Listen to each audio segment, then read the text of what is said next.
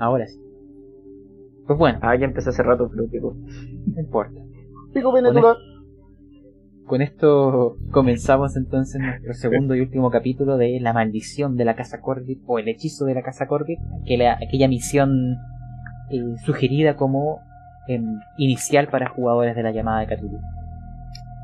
Bájate con que- una oreja, weón. No, está bien. Lo último que, que vimos, ¿cierto? Fue a nuestro grupo de tres investigadores dirigiéndose, ¿cierto? A la Casa Corbett. Protegida, ¿cierto? O encerrada por estos grandes edificios que proyectan una sombra sobre ella. La Casa Corbett fue construida ya hace mucho tiempo, casi 100 años. Y en este lugar encontraremos el final de vuestra aventura, en esta casa de ladrillo ensombrecida. La, la verja la pueden abrir con facilidad. Y caminan sobre estos hierbajos que han crecido mucho más de la cuenta. Sus pisadas empiezan a, a crear un sendero, un antiguo sendero que están redescubriendo, que va desde la calle hacia el frontis de la casa, que tiene dos plantas. La puerta está cerrada. Sin embargo, ustedes tienen la llave que se las pasó el señor Khan. Pero hay algo que observan en esta puerta de madera antigua, gruesa, densa. Y es que, a pesar de que hoy en día está asegurado por una sola cerradura, parece que en el pasado hubieron otros cerrojos, varios de ellos, evidenciando distintos propietarios, una historia bastante dilatada en el tiempo. Muchas familias se han hospedado aquí, pero al parecer nunca logran estar mucho tiempo.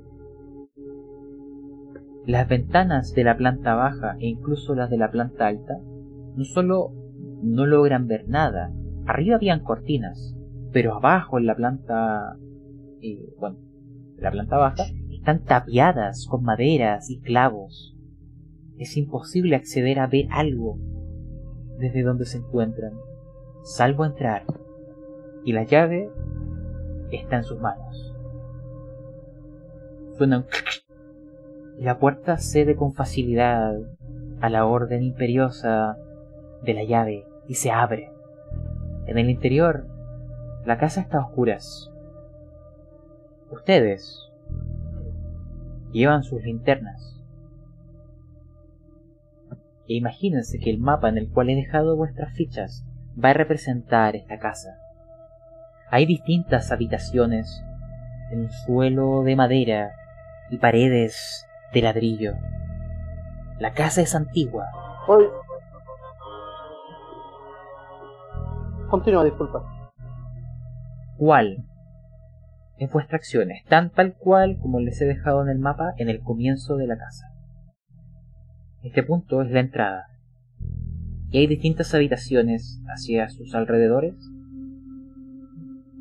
Hay alguna manera claramente de subir a un segundo piso, pero desde donde están no se ve.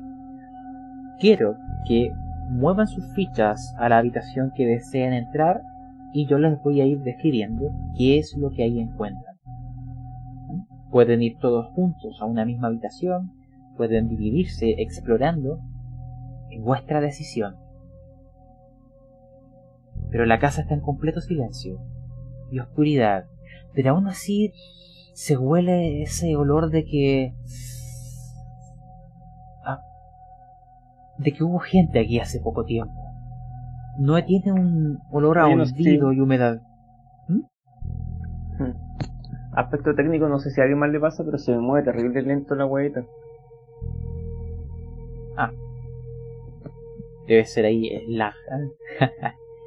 ya, pero en este caso no hay problema ya. ¿Pusiste trampa, weón?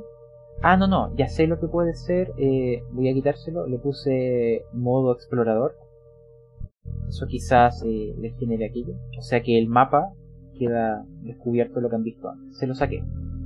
No sé si ahora será más rápido. Sí, ahí anda más rápido, sí. Ah, ya, entonces eso. eh, parece que somete al computador a, a más esfuerzo. Ya, esa primera habitación en la que se encuentran, al menos Joanna y Kevin, porque Parker está en otra.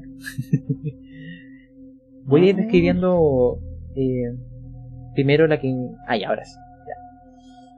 La habitación en la que se encuentran parece ser un trastero.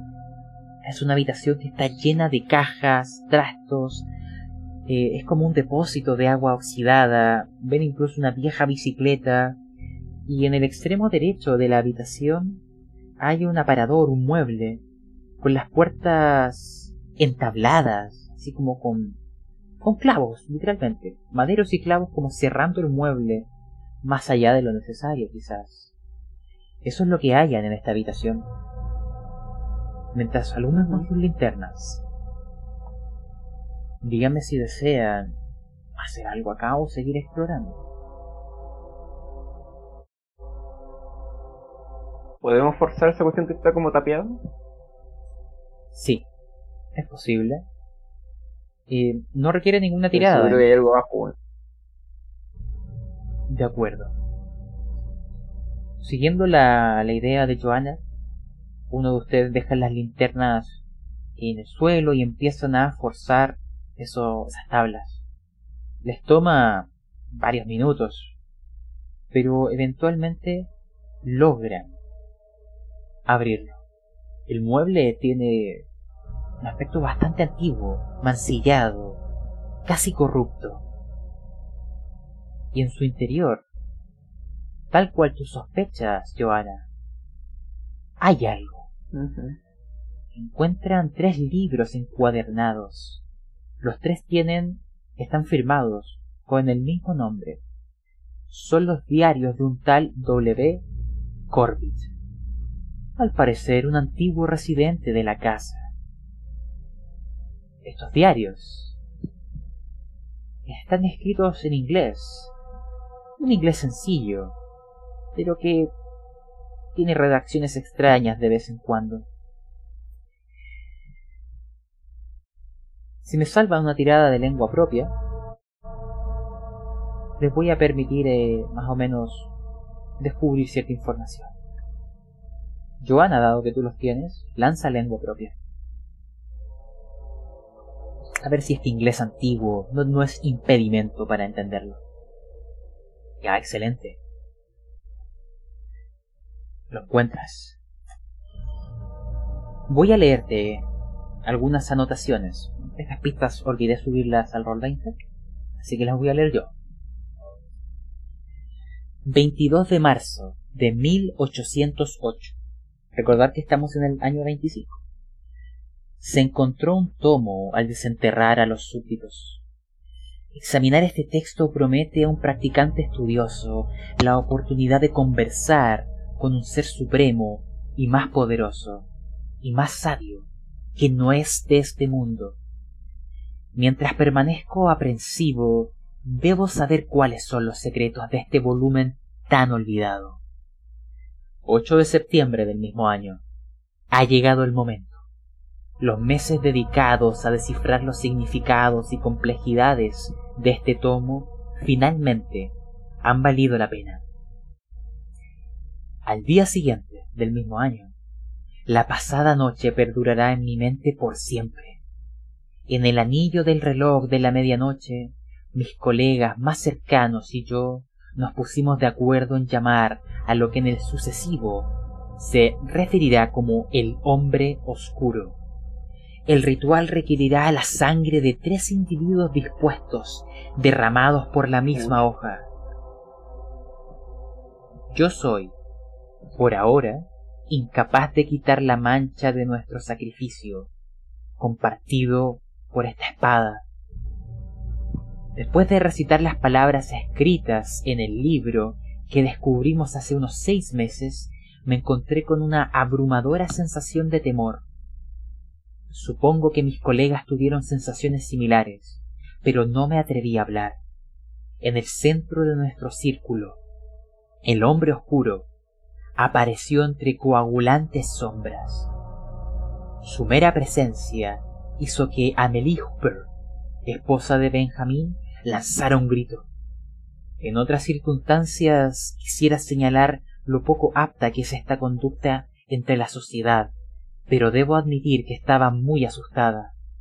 tan pronto como llegó el hombre oscuro, había desaparecido de nuevo en el vacío, sin luz desde la que apareció. Debo contactarlo nuevamente. Chicos, todos pueden lanzarme mitos de Cthulhu para saber a qué se refiere el hombre oscuro. Continuaré leyendo. 14 de diciembre de 1808.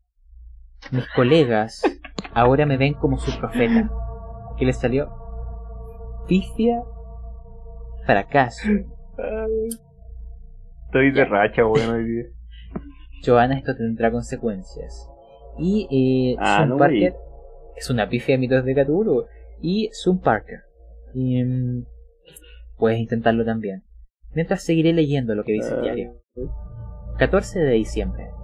Mismo año. Mis colegas ahora me ven como su profeta. Los guío en la adoración a nuestro, a nuestro Señor otorgador de secretos. Si el público se enterase de este tomo o de nuestras ceremonias semanales, seguramente trataría de matarnos a todos. Debemos mantener nuestro conocimiento en secreto. Por ahora. El diario continúa, Joana. Ay, te explico, Joana. Yo te voy a pedir una tirada de cordura. Tú eres la que está leyendo esto interpretando. Ah, me esperable, weón. Tu pifia de mitos se va a deber a esto. 22 de febrero de 1821. Nuestro señor otorgador de secretos me ha revelado el proceso de convertirse en un espíritu puro, libre de moverse por el espacio y el tiempo. Me convertiré en inmortal y mandaré a mis propios súbditos leales. 23 de noviembre. 1835. 14 años después. Henry Weber. No sé si recuerdan ese nombre. Ah, no, creo que no, no lo hemos mencionado. Ha construido recientemente una casa en el 20 de Shuffle. Como está a corto paseo de la iglesia, debo poseer esa finca. Ruego que nuestro Señor Oscuro me proporcione los medios para sacar a Weber de su casa. Esa casa es la que ahora se encuentran ustedes, por si acaso. 30 de noviembre del mismo año. El señor otorgador de secretos ha respondido a mis deseos. Henry Weber cayó enfermo y estoy seguro que no se recuperará. Escribo esto mientras me voy a comprar la escritura de esta casa. Doce años después, la capilla de la contemplación está creciendo en número. Entre nuestros nuevos miembros está Daniel Elwood y su hijo Peter. Daniel es el jefe del Consejo Civil del Ayuntamiento. Su influencia seguramente será inestimable en el futuro. Eso lo vinculan con lo que les dijo Marcel. Mm. También hemos estado convirtiendo a diversos parias y vagabundos dispuestos a desempeñar tareas domésticas y abominables. Ruego que el otorgador de secretos se complazca. Al año siguiente, el hombre oscuro finalmente ha regresado, esta vez con una promesa de más poder. Me dice que en España hay un santuario olvidado desde hace mucho tiempo. A unas setenta niñas de Coruña planeo partir con un pequeño grupo de hombres el próximo día. Y la última página de este diario. Ah, Joana, yo te diré quién es el hombre oscuro debido a tu pérdida de cordura, pero tendrá un precio atestiguarlo. Año 51, son como ¿eh? cuatro años después. Nuestro otorgador de secretos me ha revelado un ritual que manifestará al vagabundo que, una vez satisfecho, se desvanece. Mi puñal, que derramó mi sangre y la de otros dos para convocar a nuestro Señor, debe ser usado de nuevo, esta vez dibujando un diamante en el cielo mientras recitaba Evocant Venator. Copiaré mis notas sobre la invocación de esta criatura inmunda en este diario. Al año siguiente, hace 44 años que descubrí aquel antiguo tomo que me ha llevado a un poder tan grande. Sinceramente, en este día que he descubierto Rigor Vitae, en el primer estudio, Rigor Vitae, parece ser un método para mantener la carne fresca frente a los rigores del tiempo mortal. Sospecho, sin embargo, que también puede ser utilizado como protección en el caso improbable de que el peligro pueda golpearme. Al año siguiente, aquellos idiotas ignorantes, si supieran quién soy yo, no se atreverían a pronunciar ni una sola palabra despectiva sobre mi persona, y mucho menos presentar una demanda contra mí. Casi desearía haber perdido el caso para poder enviar a aquel vagabundo a por ellos mientras duermen. Trece años después, la capilla va espléndidamente. La mayoría de los seguidores son tan fieles que raramente necesito dar un ejemplo. Muy pocas veces, sin embargo, He forzado a un seguidor a obedecer la voluntad del maestro. Después de solo cuatro órdenes severas, pude convertir al falso padre Michael Thomas a mi causa. Allá aparece ese nombre, chicos. El que tenían de él, del amigo Marcel, y al parecer fue sometido a esta orden. La última anotación que les diré, 20 de julio de 1866, llegó el final de mi vida. Muchos de mis compañeros miran este momento con miedo y angustia. Yo no, porque sé que pronto cruzaré el umbral de la vida eterna y el poder. Estoy enviando mi última voluntad y testamento al Padre Tomás. Estoy seguro de que Él guiará a otro a servirme en los eones venideros. No debo esperar, porque el comienzo de mi transformación se acerca. Joana, mientras tú leías estas páginas abominables, corruptas, llenos de anotaciones desagradables y aborrecibles de este ser humano, tú tienes una epifanía y las propias palabras se transforman en vívidas emociones y en vívidas revelaciones. El Señor Oscuro, tú lo sabes ahora en esta locura que te va a someter, es un avatar de Aquel vagabundo que mencionan es un ser que viaja entre distintas dimensiones, que a partir de un ritual que necesita una hoja sagrada, él puede llegar hacia ti para cumplir algún tipo de orden a un alto costo. Estas palabras se transforman en vívidas imágenes, como si tú estuvieras contemplando esto a través de los ojos del escritor. La pérdida de cordura es inmediata. Lánzame un de 10.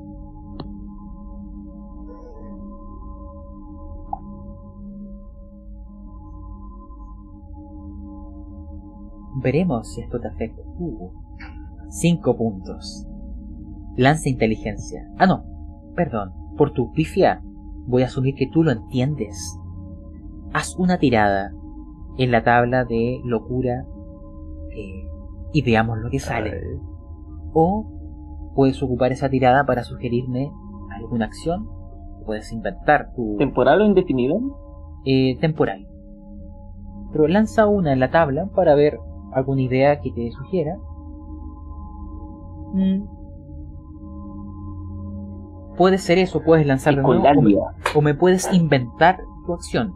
¿ya? Ocupa esta tabla como una sugerencia, no es algo absoluto, puedes volver a lanzar o invéntame, pero quiero saber qué es lo que Kevin Friedrich y Sun Parker van a ver ahora que le ocurre a Joanna.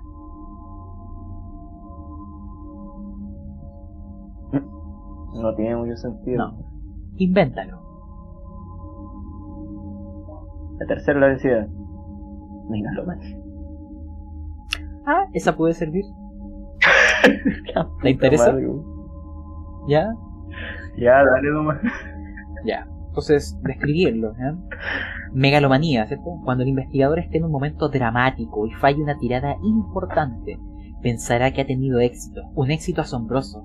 No puedes haber fallado. Eres capaz de hacer grandes cosas. Que no te digan lo contrario. ¿ya?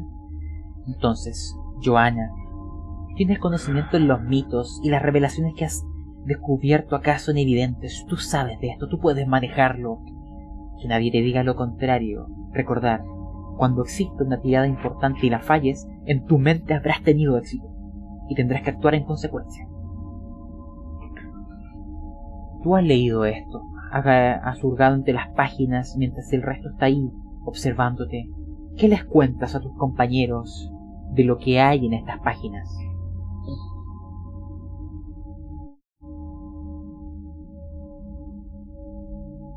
¿Hay luz, fuego y destrucción? Pero el resto ve que Joana les mira con una cara de mucha confianza y ya sabe lo que hace. Pero dime qué es lo que les cuentas, porque tú leíste este diario. A ti te afectó esta pérdida de cordura y esta revelación. ¿Qué es lo que el resto sabe? ¿Qué les cuentas?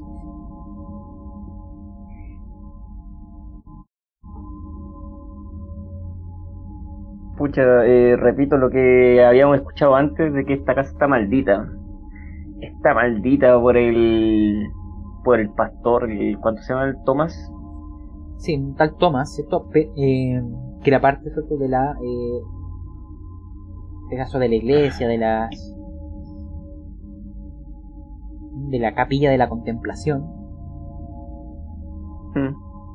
Y que estaba sirviendo a este tal Corbett que murió hace mucho tiempo. Les cuentas al resto que este hombre, al parecer, era algún tipo de...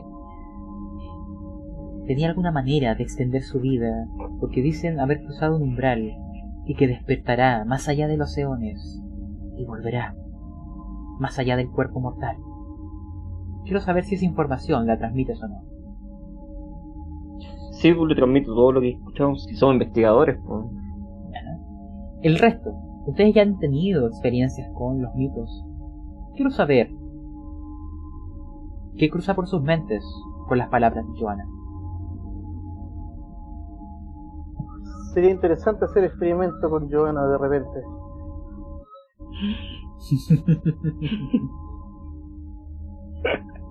y Parker. Pobre Joana. Yo estoy medio perdido porque escucho mucho, mucho como con ecos, escuchando un poco feo el, el audio.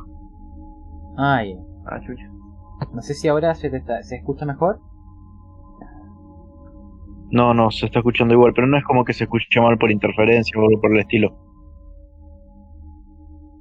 Mm. Qué raro. Desconozco a qué se debe. Sí, puede que sean mis auriculares también.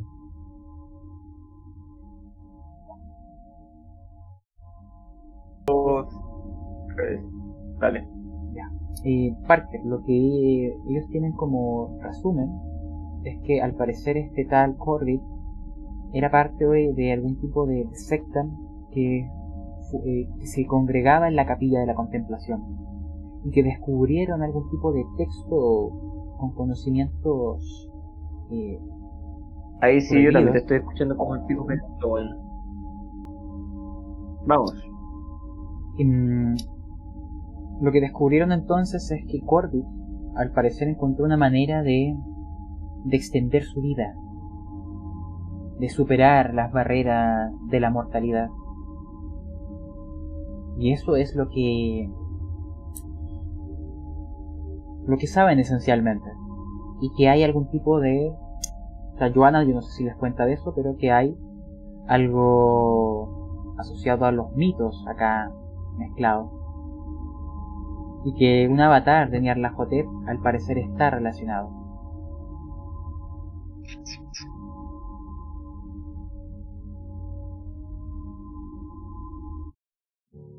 Vuestras acciones. ¿Dónde van ahora?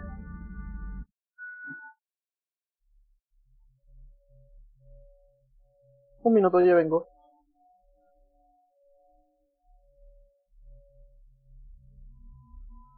Mientras entonces, Joana y Parker.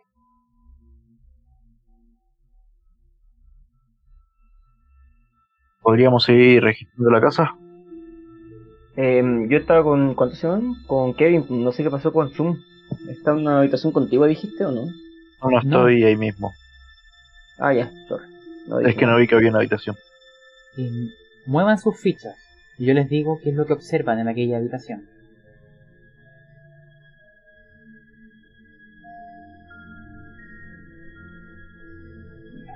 Me aparece todo oscuro. ¿Se tiene que ver así? Déjame ver tu personaje. Ah, no, no, no. Déjame revisarlo, quizá no tienes... Eh... No, no, sí está habilitado. Déjame revisar acá la hoja. Mm, está habilitado, pero miren, voy a dejarlo como modo diurno. Ya, no sé si ahora eh, ves. Ah, bueno. Ahí mejoraste un poco la luz, se ve un poquito Sí. mejor. Creo que Parker, por alguna razón de oscuro, no debería ser así. Pero estás en otra habitación. ¿ya? Voy a configurar tu ficha para que puedas. eh, a ver, deberías verlo, que solo.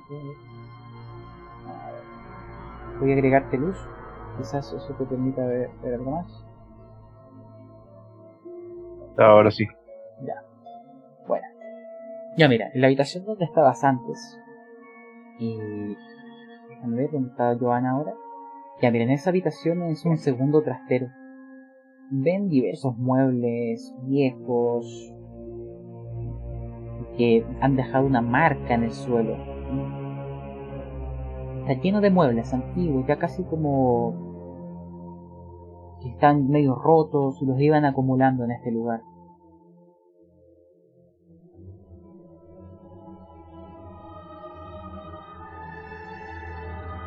Chicos, escuchan algo. Del piso de arriba. Escuchan como pasos.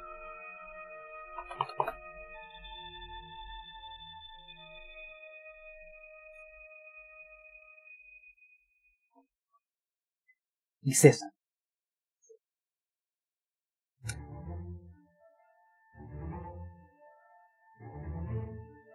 Dijiste que del piso de arriba escuchamos pasos. Sí, correcto. Me... ¿Puedo ir a ver? Sí, sí. Y mm, tú descubres unas escaleras que están al final del pasillo. Yo con ellas voy a transportar tu personaje a lo que sería la segunda planta. También eh, descubres, Parker, que hay unas escaleras que permiten descender a lo que sería un sótano de la casa. De momento voy a llevarte arriba. Ahí. A ver, no sé si. Ahí sí. Bien. Estás más arriba ahora en el mapa, que corresponde a la segunda planta.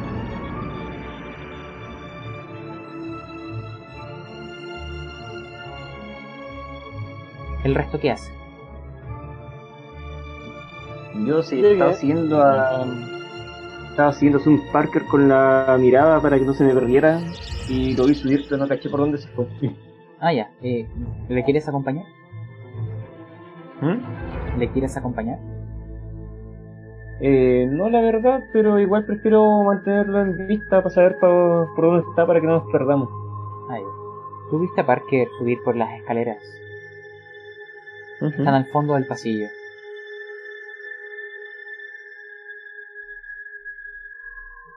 Una pregunta, yo veo eso también. Eh, sí, sí.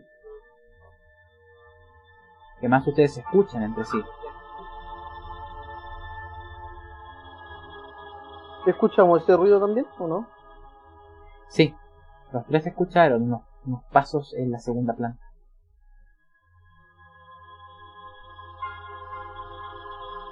Ya entonces yo también voy a acercarme para allá a ver. De acuerdo, voy a mover a tu personaje a la segunda planta. Punto aparte.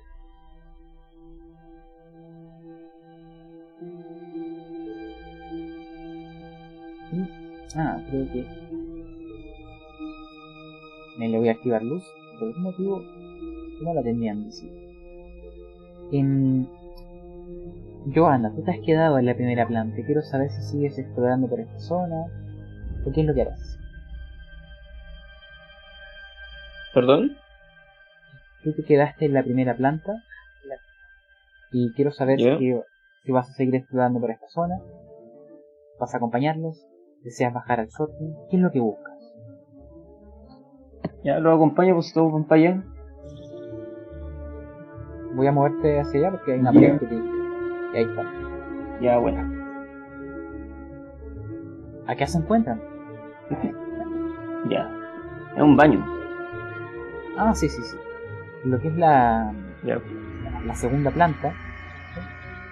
¿Mm? Y bueno, la, la escalera que por la que llegan están están cerca de un cuarto de baño. Ahí ven un lavado, una bañera, un inodoro que tiene una terna elevada.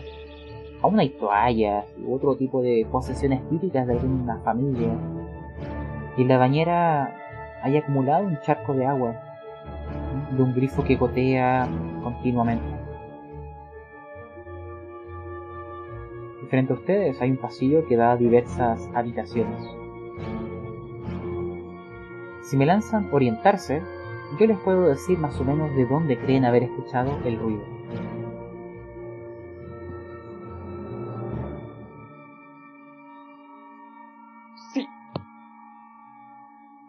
Ya, Joana lo recuerda. Es de la habitación contigua al baño.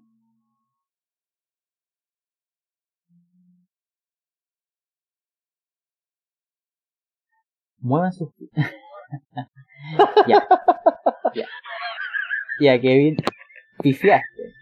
Voy a tomar esa pifia... La voy a tomar, calma, no te preocupes. ya, ustedes llegan a...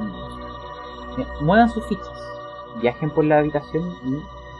Ah, creo que a algunos no se les ve. eh, Desconozco... La maldición nos persigue, weón. Ya miren, ustedes van a esa segunda habitación y en ella les explico lo que ven, ¿ya? independiente de si el personaje es, por algún motivo, el tema de iluminación está como con problemas. No sé si se dan cuenta que, se- algunos ven a oscuras y deberían de ver por las linternas que les he entregado. Pero olvidémonos del mapa y describámoslo. Los Ujú. tres, siguiendo las instrucciones de Johanna, le dicen, por aquí yo lo escuché. Llegan a un dormitorio que parece ser de, de invitados. ¿no? Imagínense que entre lo que son las otras habitaciones encontraron un dormitorio principal, ¿no? con una cama matrimonial, una estantería para libros y un ventanal. Aló,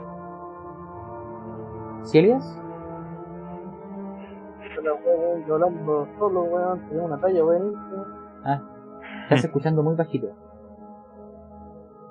Mira, mira. Te, te habías muteado.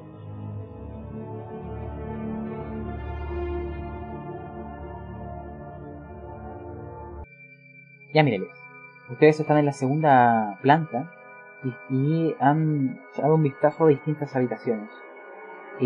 Joana sabe de dónde viene el sonido.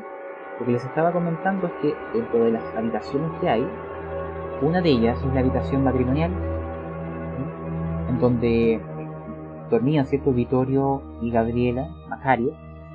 Esa habitación, además de un ventanal que da hacia, hacia el patio, hay diversas cruces y muchas velas. Y ves que incluso hay unos rosarios que se ven descansando sobre una mesita de noche. Hay otra habitación que parece ser la de los niños, porque contiene dos camas pequeñas, juguetes, una cómoda, hay dibujos de aviones y vaqueros. Evidentemente es una habitación de niños pequeños. Pero el ruido lo escuchó Joana de otra habitación, la tercera, y parece ser de invitados. En esa habitación ustedes ven que hay como un armazón de una cama, con los muelles ahí al descubierto, hay una cómoda vacía, y a pesar de que está en desuso, es semejante a las habitaciones anteriores.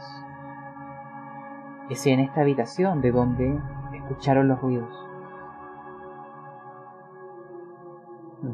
Y aquí es ahora donde se encuentran.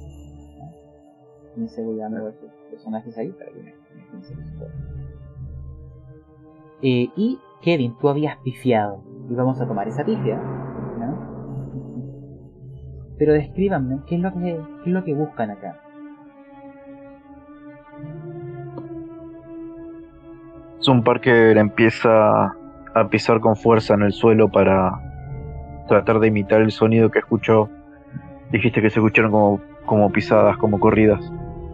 Sí. Así que empieza a pisar el suelo, quizás buscando algún tablón suelto o similar. ¿Y qué es lo que hace eh, Joan?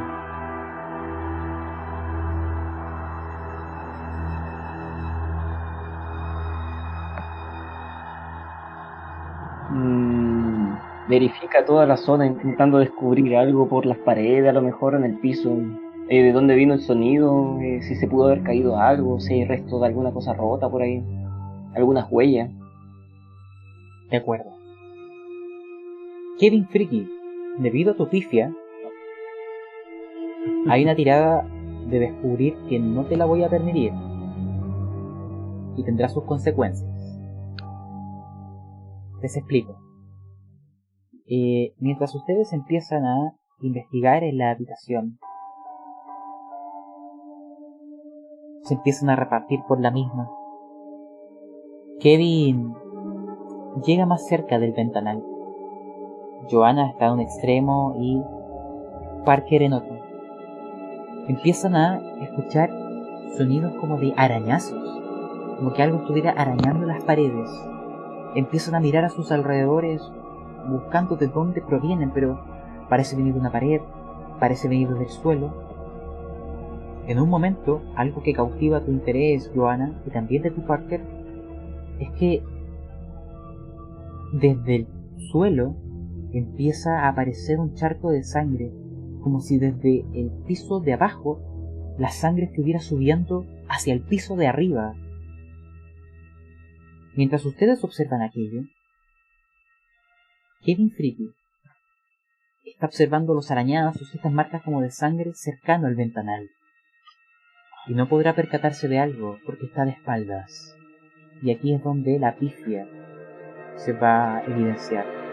Joana, tú me dijiste que estabas... Eh, eh, lánzame descubrir. Zoom Parker también.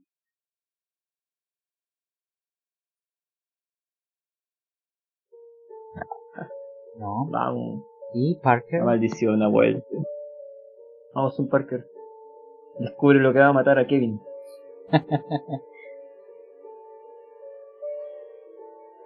Oh, Ya, ninguno de ustedes lo ve a tiempo, así que no van a alcanzar a avisarle a Kevin Freaky. cagó Kevin, weón. Mientras ustedes sus atención está absorbida por esta sangre, preguntándose qué diablos está sucediendo, y ese sonido de, de algo raspando el suelo y las paredes, ninguno de ustedes se percata que la cama empieza a moverse, ligeramente al comienzo. Y después, abruptamente, la cama adopta una posición vertical, como si una mano gigante la estuviera empujando a enorme velocidad. Esta se dirige hacia Kevin Friedman. Y Kevin, como confiaste, tú no logras descubrirla a tiempo, por lo tanto no puedes esquivarla. Es un golpe directo. La cama, ustedes escuchan ahora el movimiento y ahí lo notan. Algo la impulsa en el aire. Golpea a Kevin desde su espalda. Y no solo eso. Lo golpea y lo lanza a través de la ventana hacia el exterior, cayéndose desde el segundo piso. Kevin lanza el daño es de 1 de 6 más 2. Lanza el daño. Y ustedes recuerdan cómo Vittorio Macario se dicen que se cayó desde el segundo piso. Al menos eso decía en uno de los recortes del Boston Globe. Y ustedes ven ahora que la cama le ha empujado y empieza a girar sobre su propio eje como apuntando hacia ustedes. Y se dirige directo hacia Joanna. Tú sí la ves. Puedes lanzar esquivar. Lanza. Ay, weón.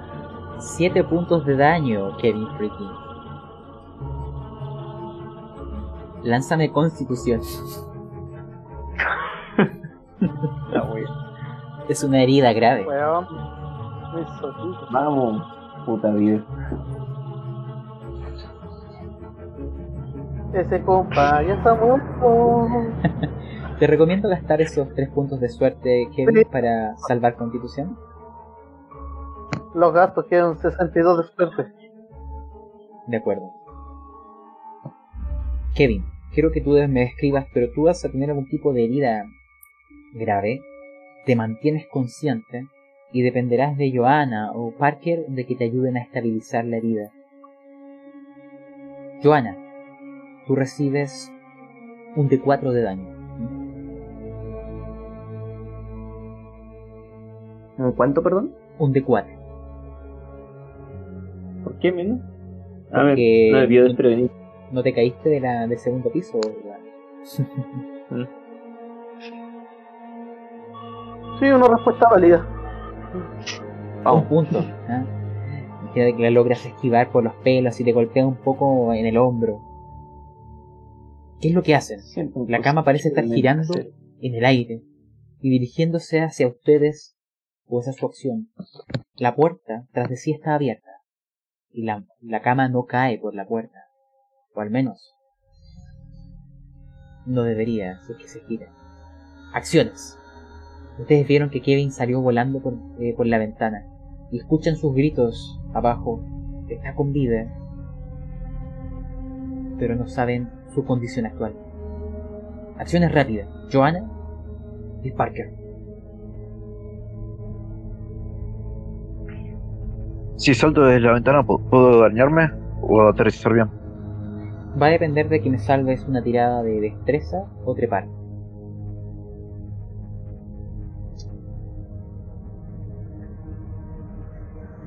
Es como que, o sea, más que saltar, es como que tú sales por la ventana e intentas descender eh, con el menor daño posible. Eh, salta y después de aquello, lanza la tirada. No antes, es después, para ver si resulta. Espera, un poco. Eh, Zoom, a lo mejor, no sé, pues, si, si está muy cagado, yo puedo bajar a curarlo. Tengo 60 de destreza. Igual, pucha, tengo buenas, buenas chances de, de bajar por la ventana y, y ver cómo está su estado. Y arriba no sé qué se puede hacer con la cama que gira.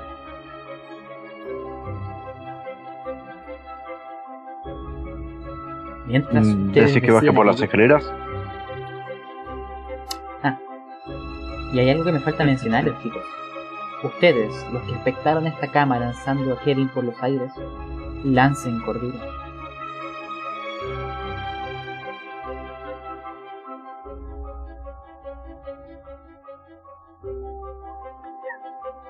Pierdes un punto, Parker.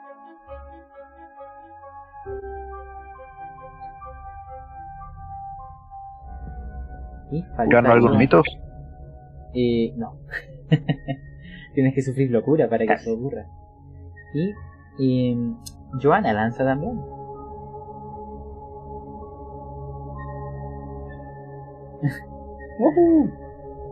Pierdes Yo un no la de loca. cuatro. Pierdes un de 4.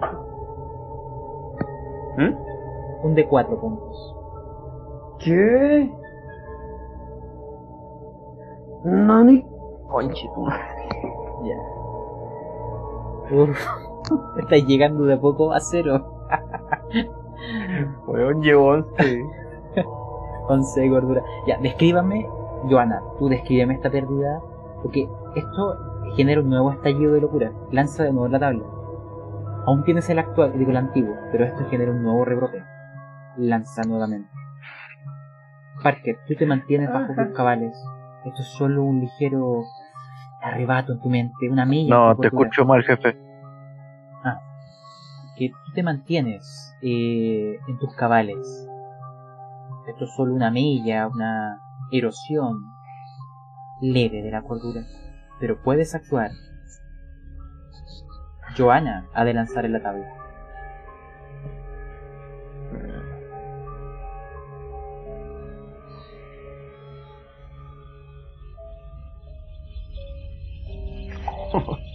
Una brígida.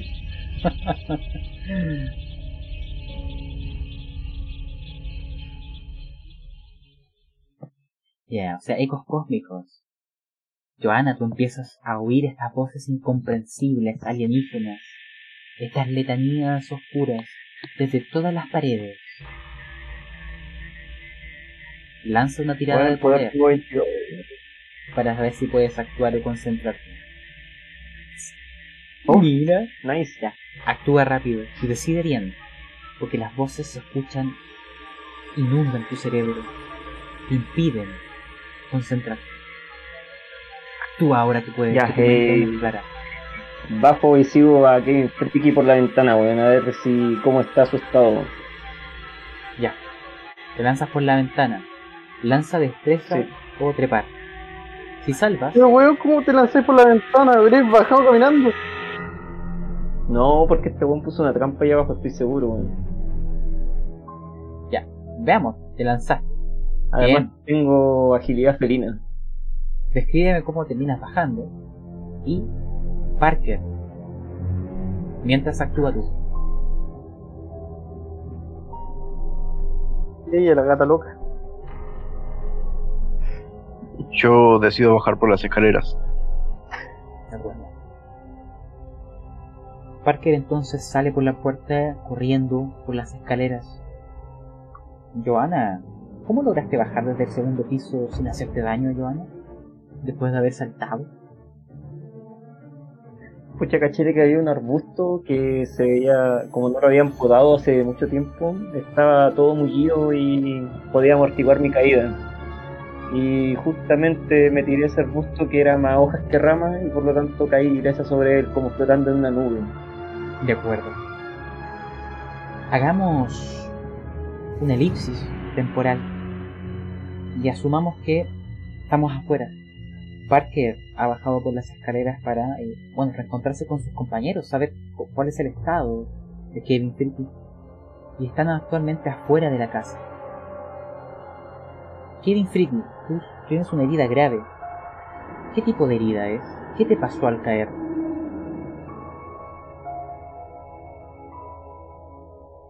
Es una. Mm. Es una fractura, pero interna, no expuesta. De acuerdo. Y mm, imagínense que Joana, que es enfermera, te aplica primeros auxilios para estabilizarte primero. Y en ello están. ¿Qué ocurre? Ustedes ahora están afuera. Ven el segundo piso, las ventanas rotas, Parecen haber sombras en el segundo piso. Como de figuras. De aspecto humano.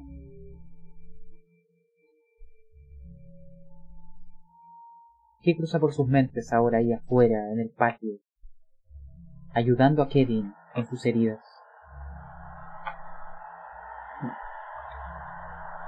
¿Tiro primero auxilio o no? No, pero te cuesta muchísimo aplicárselos. Las voces que escuchas, esas letanías oscuras, esas voces alienígenas, no paran de oírse. Con dificultad oyes lo que tus compañeros te dicen. Estarás así ¿Qué por cosa, un 10 te rounds. escucha? Ah, ya. Que eh, por un de 10 rounds escucharás todas estas letanías y voces en tu mente y te dificultará oír a tus compañeros. Lanza un dado de 10. Seis. Imaginémonos que... Ya pasó al- uno, me quedan cinco. No, pero estos son minutos. Entonces, al comienzo te Ah, cuesta muchísimo, pero lentamente las voces terminan desapareciendo. Y es ahí cuando recién y ayudas a Kevin Friedman. Y logran ahí en realizarle primeros auxilios. Pero la casa, cubierta por las sombras de los edificios, les mira ahora imponente, como si adquiriera un matiz más fuerte, que se fortaleciera con cada segundo. Y las ventanas del segundo piso son como ojos que los miran jubilosos, como si se divirtieran frente a lo sucedido. Ya no se escuchan sonidos del segundo piso, ya no hay sombras, solo una habitación vacía y una ventana rota. ¿Qué ocurre afuera? Escríbanme ustedes ahora.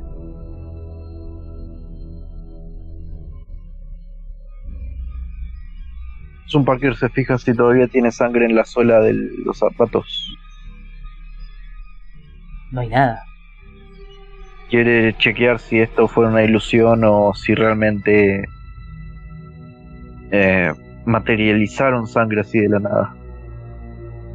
No hay sangre bajo tus zapatos.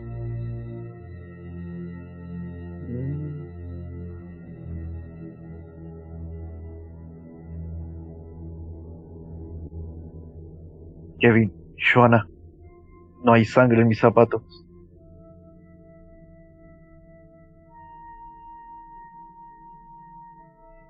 Entonces, ¿era todo una ilusión? El herido que inflige... No sé, Kevin, ¿vos saltaste por una ilusión o te jalaron?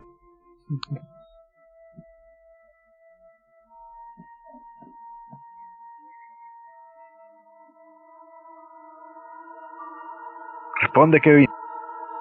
¿Estás muteado, Kevin, si es que estás hablando, por si acaso? Kevin.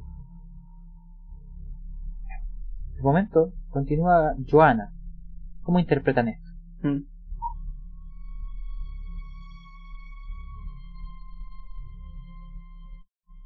Sorry, estaba en el baño. Y no sé si escuchaste lo que te preguntaba Parker. Eh, lo que pasó fue que Parker se revisa la suela del zapato para para ver si fue una ilusión o si se materializó lo que era la sangre. Entonces estamos en duda de si Kevin saltó por la ventana o si lo jalaron los bichos. Mm. Ahora, mírame a la cara dime. ¿Tengo apariencia de alguien fácilmente con un bicho?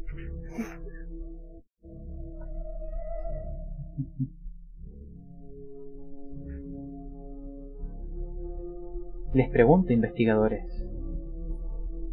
¿qué es lo que planean hacer? ¿Es este caso demasiado peligroso para ustedes?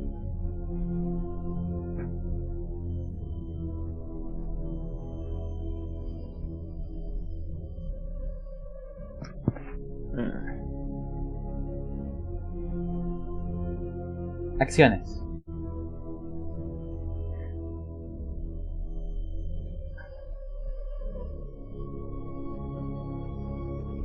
Y bueno, eh, volvemos a la casa. Tratemos de no subir al segundo piso. ¿Pero qué había en el segundo piso? Todavía me pregunto. Y Ah. la verdad no creo que haya condiciones de poder seguir caminando. Fue una fractura en la pierna. Verga, se fracturó. Sí, pues si lo mío fue una herida grave. No una cualquiera.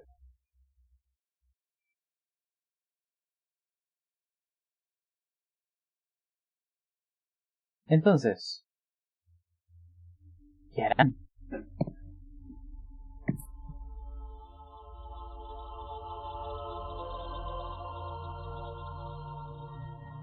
Porque una alternativa que tienen es hacer un salto de tiempo. Que Kevin se restablezca. E imaginémonos que quizás sé, en una semana, con algún tipo de muleta, más compuestos, vuelven por un segundo intento en el fin de semana que sigue este. Esa también es una alternativa.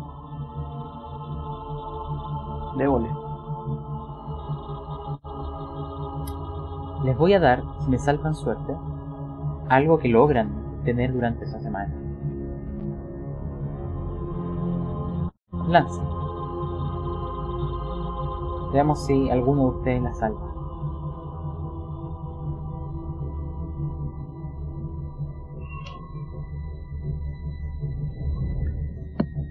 Un extremo. Ya. Ya miren. Eh,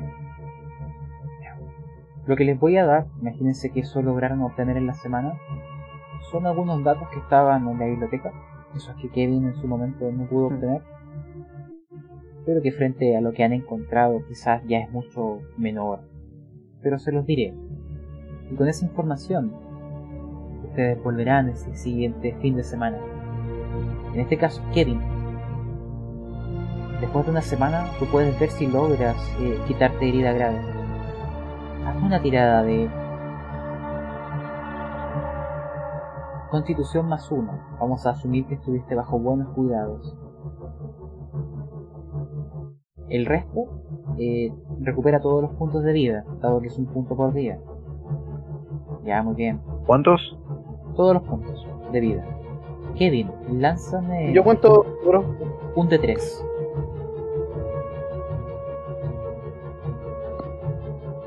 Mientras les voy a decir lo que obtienen en esa semana.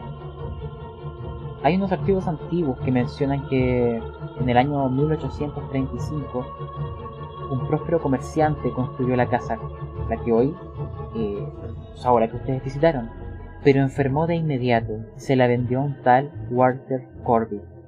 Eso ustedes lo leyeron en el diario, al menos Joana lo leyó. En 1852, los vecinos de Walter Corbett se querellaron contra él y exigieron que abandonara el lugar debido a sus hábitos repugnantes y a su comportamiento indecoroso. Evidentemente, Corbett ganó el pleito, porque su necrología, su fecha de muerte o aquello de 1866, indica que seguía viviendo en el mismo lugar. También afirma que se estaba celebrando un nuevo litigio para evitar que Corbett fuera enterrado en su sótano, como disponía en su testamento no se tiene registro del resultado de este segundo litigio. Eso es lo que descubren en aquella semana.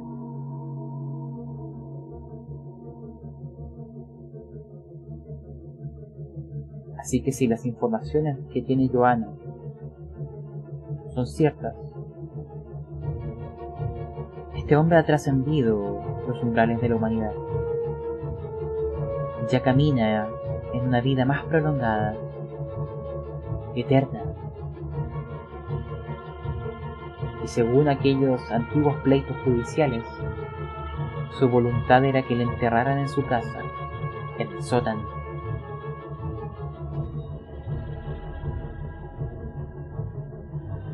Con esa información, ustedes ahora están de vuelta en la casa Colby durante aquella semana recibieron insistentes llamadas del señor Hannon, acelerándolos e intentando que apuraran su investigación, porque cada día que pasa, la casa baja de valor. Ustedes ahora se encuentran nuevamente aquí afuera.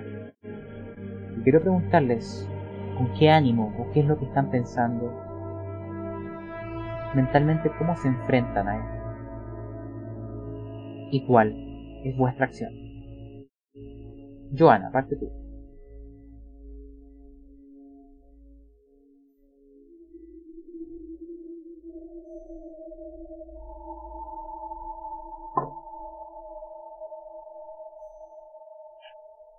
Joana. Mm, no se ocurre verdad, bueno, a ver con esa información imagino que tenemos que ir al sótano, pues, desenterrar el cuerpo y qué sé yo, quemarlo. Pero ¿quién nos dice a nosotros que en el sótano está? Mm, si vaya a enterrar algo tiene que ser abajo de la casa. Pues. Y era su última, su último deseo era ser enterrado en la parte de abajo de la casa. Pero ¿por qué se manifestaría entonces si estuviera enterrado en el lugar de su última voluntad?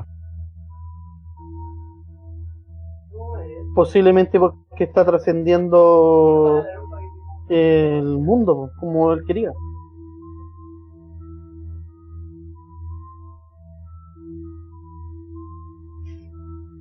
E intenta indicarlo mostrando así.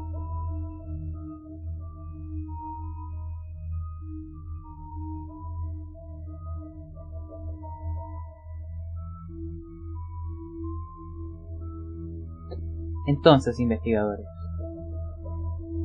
¿Desean comprobar vuestras sospechas? Sí, claro, mi pala ya está en mi auto. de acuerdo. Pala y picota, nos vamos. Entonces, imaginemos. Yo sabía que íbamos a desenterrar un cuerpo. Ustedes han Siempre hay un cuerpo. A la casa. Por la llave que les Feliz Navidad. Están en la primera planta. Las escaleras que subían al segundo piso ahora parecen más peligrosas que antes. Y deciden probar el otro camino. El sótano.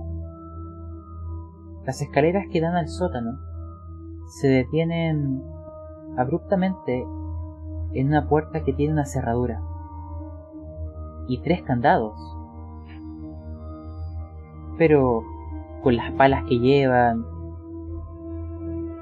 O incluso con otras herramientas pueden hacerlo ceder.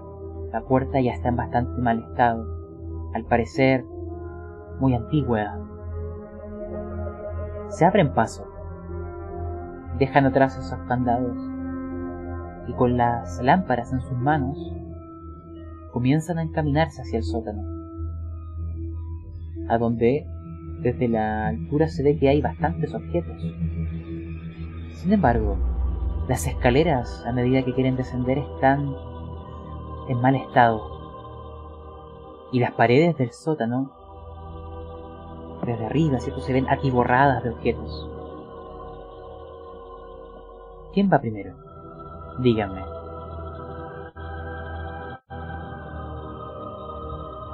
Yo no. Yo, yo voy, yo paso.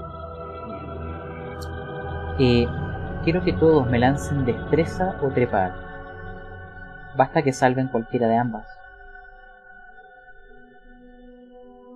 Hagan una tirada de destreza y vemos si con ellos salvan o trepar o destreza. Lancen, partiendo especialmente por Sun Parker. Ya, las filas se detienen. Parker, tú, eh, en este caso, te detienes de golpe y les dices al resto que las escaleras te parecen peligrosas. ¿Mm? Como que sientes que tus pies van a resbalar en cualquier momento. Consideras que te, sería difícil defender. Eh, para el resto, en este caso Kevin, tú no logras avanzar lo suficiente, pero te transmiten esa información. Se ven peligrosas las escaleras.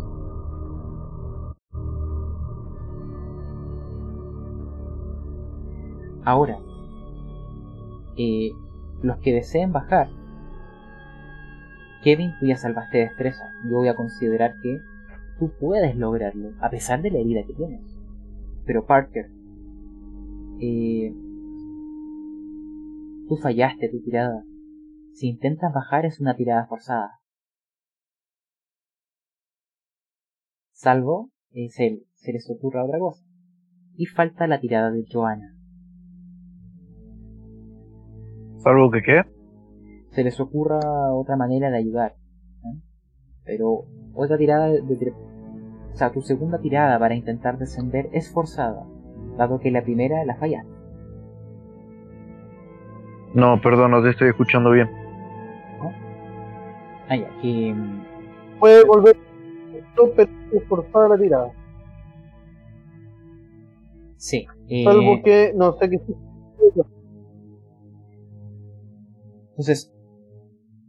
Ah, falta que Joanna lance, pero lo que te decía Parker es que como fallaste la primera vez, tu segundo intento, puedes intentar lanzar destreza, es forzada. Eso significa que tiene consecuencias. Si llegaras a fallar, tú te vas a caer por las escaleras. Esa es la consecuencia que tu personaje prevé. Un rafalón.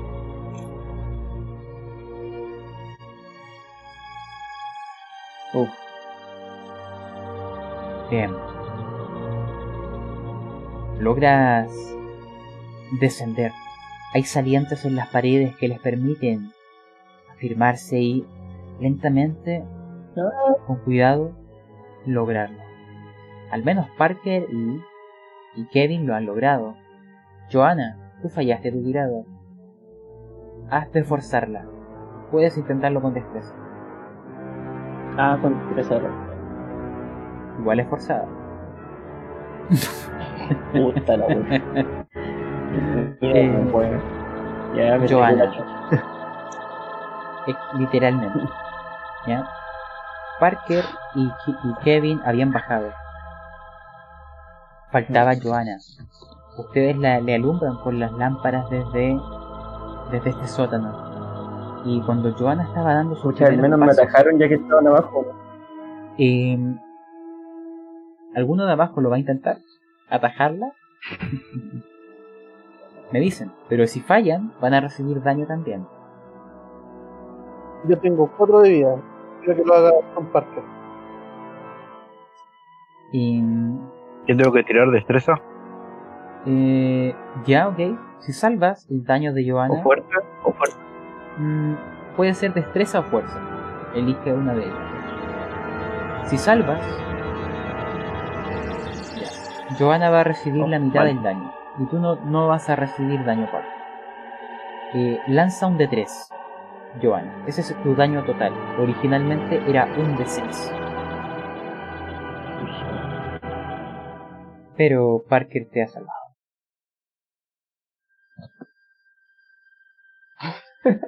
Mal.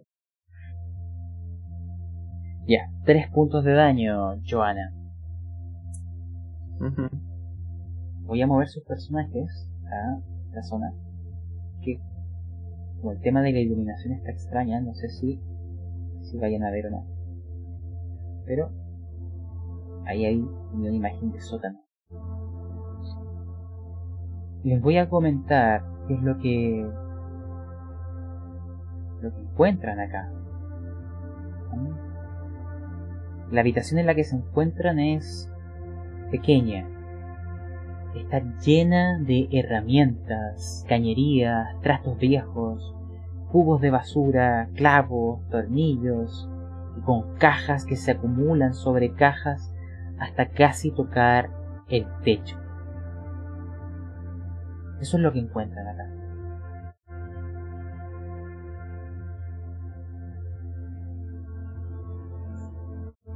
Eso es lo que alumbran sus lámparas. Díganme qué desean hacer.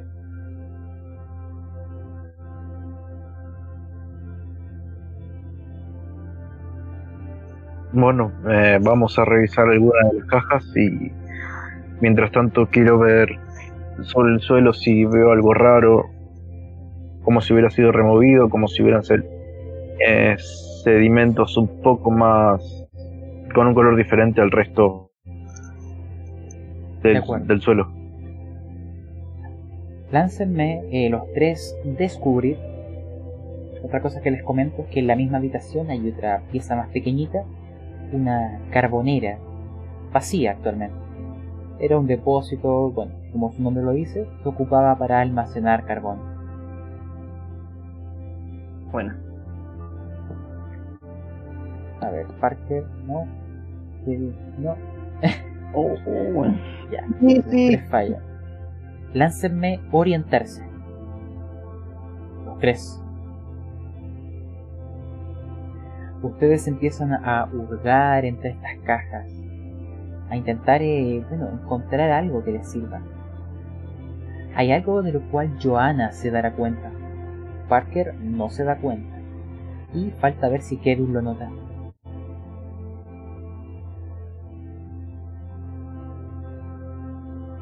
Un segundo. Dame un minuto.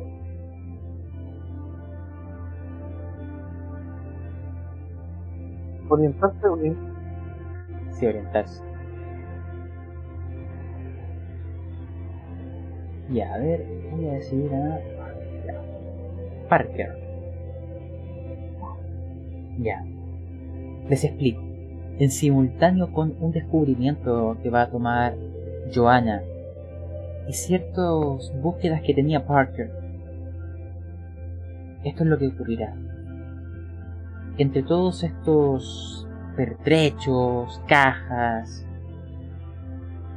y antiguas antiguos objetos de esta casa y de muchas familias que han vivido acá, Parker, en un momento tu mano comienza a sangrar. Es un dolor lacerante que parece recorrerte desde la palma de la mano hasta el brazo, el antebrazo te llega directo al pecho y te retumba y te duele el corazón. Cuando te ves la mano, notas que hay una daga que parece estar llena de óxido. Es bastante robusta, es como si tuviera capas y capas de óxido sobre sí misma. Pero tírame medicina. Mientras tanto, Joana, tu tirada de orientarse te revela algo. Han recorrido toda la habitación. Sin embargo, es más o menos de la mitad del tamaño de la planta superior. Parker no se da cuenta de esto. Ustedes escuchan el... Ah, Parker. Lanza un D4 de daño. Ustedes escuchan el grito de Parker. ¿Mm? Y ven que hay una daga que... La herida no parece ser muy grande. Pero el daño es mucho más de lo que normalmente sería. Simplemente por tocar una hoja. Parker grita de dolor. 4 de daño. ¿Ah? La, la mano le arde con sus linternas alumbran donde él se encuentra. Parker, tú estabas, eh, tú además estabas buscando algo y encuentras algo extraño. Encuentras esa como tierra media removida o más suelta o diferente, pero no en color, sino que en olor. Está, voy a mover tu ficha, no sé si está habilitada la visión para Parker, pero está en un extremo de la habitación, en estas paredes que son como de madera. Hay una de ellas donde sientes que el cambio se da a nivel olfativo. Joana, lanza medicina. Kevin, tú también puedes lanzarla. Mientras alumbran la daga que dañó a Parker, notan algo extraño. Ya. Joana, eso no es óxido. Son capas y capas de sangre seca. La daga comienza a elevarse en el aire.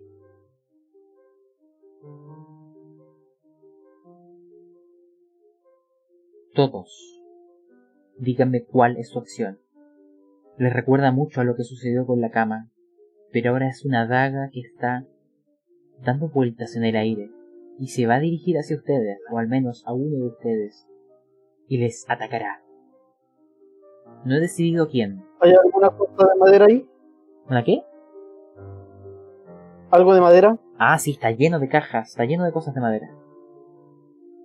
Intento Tomo ver una si caja- podemos ocuparla de escudo. Tomo una caja para intentar atra- eh, atrapar la daga. De acuerdo, una maniobra. Con la caja te voy a dar un más uno. Lánzame combatir No, pelea. pero lo voy a hacer. Espérate, hombre. ¿Mm? Lo voy a hacer cuando ella que se me tira a mí, hacer la atrapada. Ah, veamos a quién se tira. Yo aún no lo decido. Voy a lanzar un dado. Voy a lanzarlo de inmediato, pero díganme las acciones. ¿Qué va a hacer Giovanni? ¿Qué va a hacer Parker? ¿Van a intentar atraparla? ¿Van a intentar eh, esconderse? ¿Qué harán? Ya veo lo que está intentando Kevin y, y al percatarme de ello grito que vayan por alguno por el refugio. Y me oculto detrás de una caja. E intento ver si encuentro alguna tapa suelta o algo ahí como para usarla, improvisarla como de un escudo. Ya. ¿Y qué va a hacer Parker?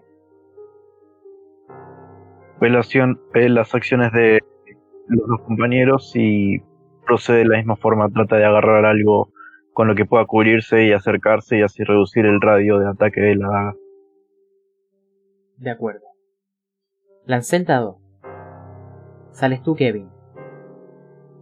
Oh, La daga gira en el aire. Y como si se hubieran ensañado contigo. La cama y la, y la daga se dirige hacia ti. Tú vas a intentar atraparla. Yo te voy a dar un más uno en tu maniobra. Lánzame combatir pelea con más uno. Y déjame ver qué nivel de éxito tienes. Por la chucha, weón. En este caso, ¿no? vas a fallar. Voy a ver si, dime si, eh, lánzame a esquivar. Necesito un éxito difícil.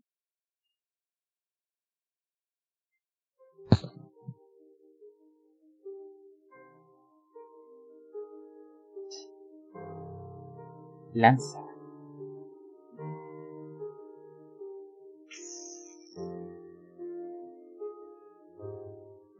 Y voy a lanzar un dado por... A ver lo que me sale. Ya. Kevin, lanza esquivar. La daga voló hacia donde estaba Kevin. La intentó atrapar con la caja, pero falló por completo. La daga da una media vuelta y va en dirección hacia su pecho. Falla la tirada de esquivar. Veamos cómo te va, Kevin. Esto podría ser tu final.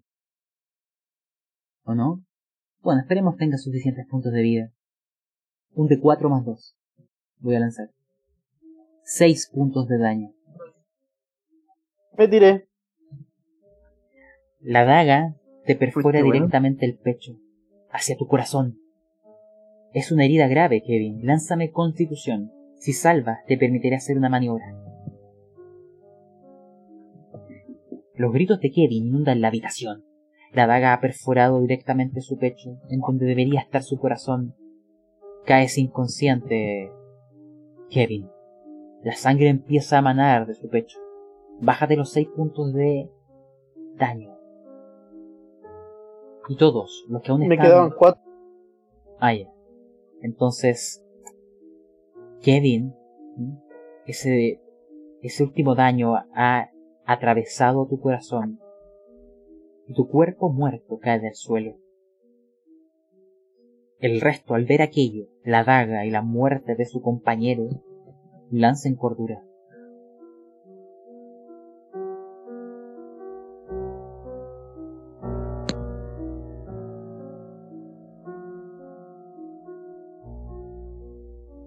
Kevin, tú vas, tú ya estás muerto.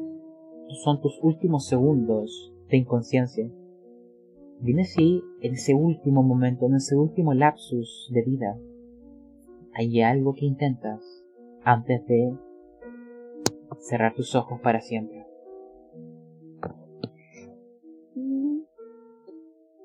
Primero auxilio, ¿se puede hacer algo acá, weón, o no? No, está muerto.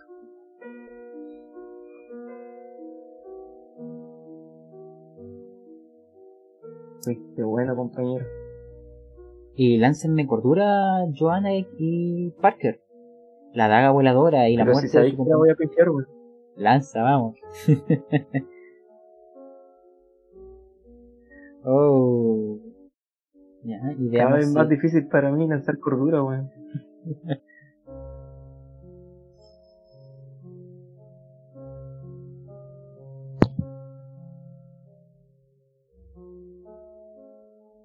lancen un de 4 Ambos pierden un de 4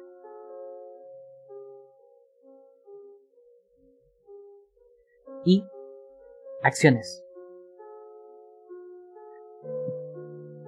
Entiendo que Kevin no hace un último un último movimiento. La daga aún está en su pecho, pero está comenzando a levantarse. Lancen sus pérdidas de cordura. Y Joanna. Acciones. Parker también. Actúen rápido. No hay nada que podamos hacer para salvarlo a Kevin, ¿no? No. Él ya ha muerto. El daño fue demasiado para los puntos de vida que le quedaban. Pero bueno. Lancen el- la pérdida de cordura primero y luego actúen. Que sea rápido. Porque ustedes pueden ser los siguientes. ¿Cuánto es un. Un de 4. un de cuánto? De cuánto? ya, weón, me estoy yendo la vez, weón. Ya. Cuatro Tengo. 7 de cordura, weón. Joana, tú estás al borde de la demencia. Las voces, empiezas a oírlas de nuevo. Esas voces, esas letanías oscuras, esas palabras prohibidas. Parker, tu cordura cada vez está siendo erosionada, capa tras capa. Difícilmente aún te mantienes cuerdo. Pero prontamente llegará aquel último umbral. Acciones. Decidan rápido, porque después de esto la daga se elevará. Decisiones. Rápido. Y le sacamos la daga del pecho. No, creo que sea buena idea sacarla. Así como así. Ya, Parker. Tu acción. Necesito que hagas una tirada de fuerza. Si la salvas, tendrás la daga entre tus manos. Contenida. ¿Deseas forzarla? ¡Corre, perra! Puedes intentar forzarla si me explicas cómo. Pero si no, has fallado. Eh, me saco el saco y lo tiro encima del compañero y a través del saco intento sacarla y atraparla. Si fallas esta tirada forzada, la daga atravesará el saco e irá directo a, hacia ti. En un intento de hacer lo mismo que ocurrió con Kevin Freaky. Lanza tu tirada de fuerza. Mientras tanto, Joanna, ¿Prefieres? Espera un poco, espera un poco, espera un poco, espera un poco. ¿Prefieres que lo haga yo mejor? Y tarde. Puta, wey. Kevin Freaky, te lanzas contra Estos la dados daga. estaban trucados. Uh, salió salvada. Era un de 4 más 2. Sacaste 4 puntos de daño. La daga se ha clavado en tu pecho. Pero tú logras afirmarla a tiempo para que no perfore tu corazón. Has recibido 4 puntos de daño. La sangre empieza a manar, pero tu corazón sigue latiendo con fuerza. Pero tu grito secunda el que soy yo de Kevin Freaky. Ahora, Joanna, tu acción. ¿Mm? Rápido. Puede ser el último momento de Sun Parker. Eh, voy a ayudar a su Parker, pues, me imagino que está peleando con la daga. Eh, voy a voy a intentar ayudar a unar mis fuerzas a las suyas para que no sea penetrado por la daga. Entre, ya, entre ustedes dos le voy a dar una, un más uno. Ambos lancen fuerza. Si alguno de ustedes lo logra, voy a asumir que logran contener la daga. Es con más uno, Puta así que tienes que... Y lo logra. Ah. Parker, tú afirmas la daga con mucha fuerza. No te imaginas cómo algo tan pequeño puede tener tanta fuerza, pero en ese momento donde ves tu vida peligrar, es donde emanan de tu interior misteriosas fuerzas y la afirmas. Joana, lanza primeros auxilios. Parker, tú tienes que sacártela del pecho, porque sigue apuntando a tu corazón. Joana logra salvar. Te sacas la daga, la tienes entre tus manos, intenta escapar, pero la, la retienes. Y Joana, tú logras eh, empezar a curar esta herida o al menos parar el sangrado. En, en aquello vas a recuperar un punto de vida, Parker. Y la daga aún está en tus manos como intentando escapar. Y lo que descubriste, Parker, antes de, de que sucediera todo eso, es que del tablón de madera a un costado de la habitación tiene un olor distinto al del resto de las paredes. Láncenme a escuchar, los dos.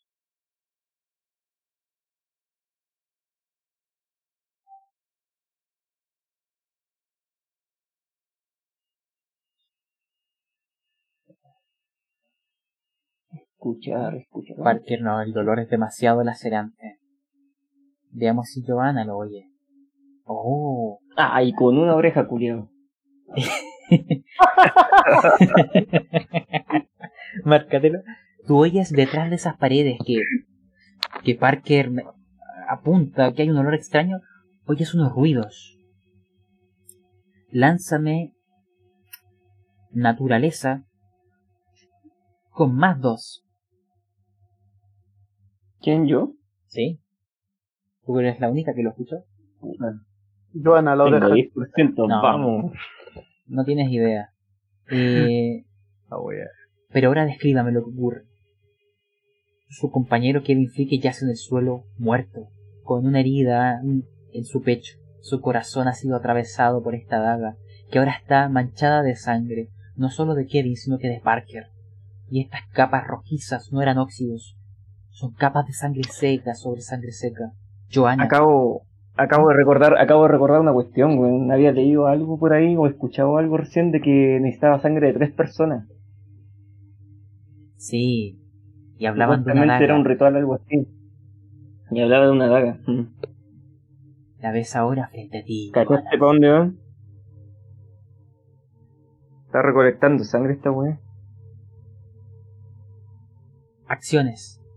¿Qué piensan sus personajes de la muerte de Kevin Feige? ¿Eh? ¿Dónde está este compañerismo? Él ha muerto y... murió. ¿Qué pasa por sus mentes? Yo digo que son unos coches suaves.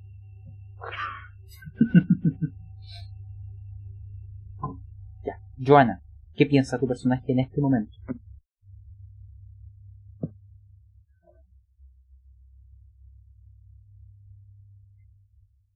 Sobre la muerte de Kevin Friki. Puta, era un compañero que ya sabíamos más o menos cómo que en este trabajo era bastante peligroso algunas veces, pero nunca habíamos visto algo de este calibre y que nos cobre encima la, vida de uno de los investigadores que llevamos igual un tiempo trabajando en conjunto en esta realidad. Igual pesan. Eh, pucha, como enfermera le alcanzo a cerrar los ojos y a hacer un pequeño silencio e intentar después dejarlo para sacar el cuerpo. De acuerdo. Parker, ¿qué piensas de la muerte de Kevin y de lo que está sucediendo? Casi mueres. Eh, está más choqueado y eso hace que no piense mucho en el compañero muerto. Sabe que murió, pero todavía no le cayó del todo la ficha. Así que está más concentrado en ver qué es lo que está moviendo esa daga y qué es lo que está escuchando Johanna. Se le viene la idea que quizás detrás de la pared haya un grupo de gente recitando algo que haga mover objetos. Mientras piensas aquello, de esa misma pared empieza a emanar un olor cada vez más putrefacto, como si aumentara en intensidad, increciendo, y empieza a inundar toda la habitación. Incluso los sonidos tras esa pared son cada vez más fuertes. Parker, puedes lanzar también naturaleza ahora. Es como si lo que estuviera ahí también fuera afectado por estos olores nauseabundos. Era, eh, lánzalo de nuevo, es con más uno. La primera no resultó.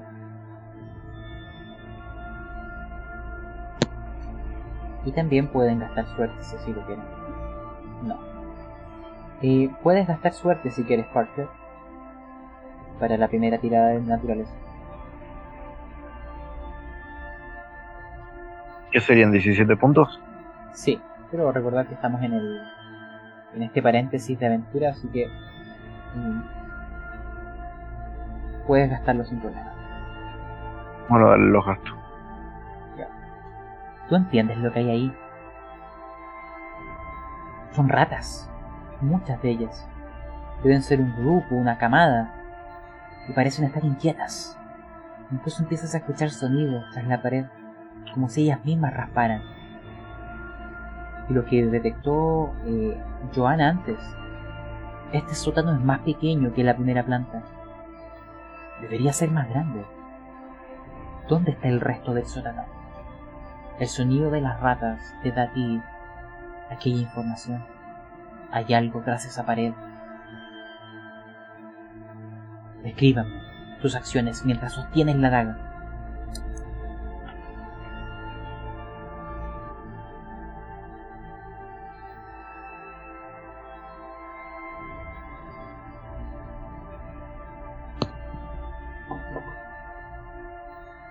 Acciones, Parker. No, perdón. Eh, se acerca ese tablón y, y empieza a hacer palanca con cualquier objeto que encuentre por ahí, con tal de sacarlo y dejar al descubierto esos animales. Hay unas barras de metal, imagínate que hay una que te puedes ocupar. Eso sí te cuesta debido a que una mano que la tienes fervientemente eh, sosteniendo la daga. Joana, ¿qué haces tú mientras?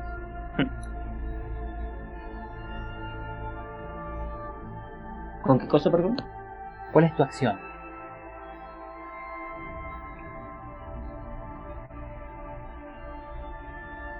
Están tratando de abrir la- las ratas.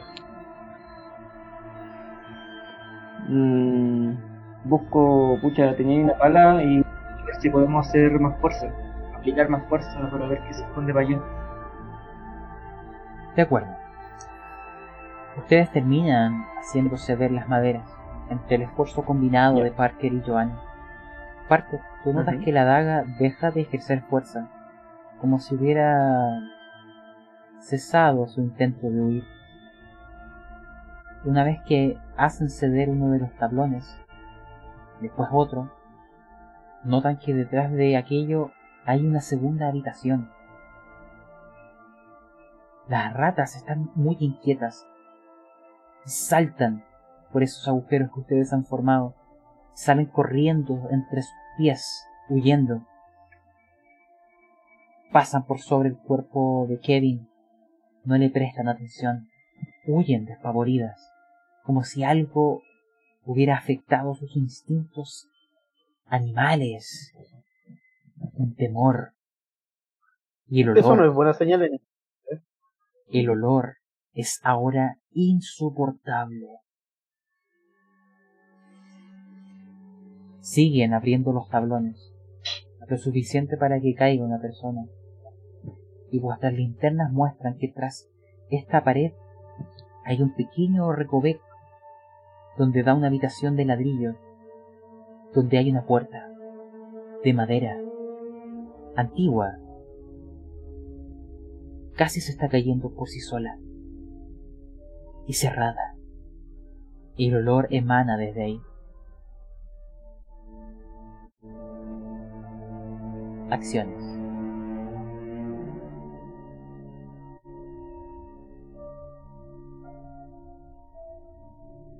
Bueno, eh,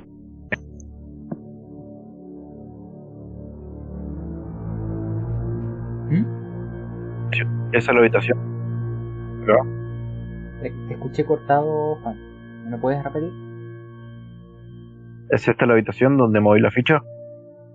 Sí. A la que tú ves tú. Bueno, su Parker empieza a forzar la vista tratando de ver algo.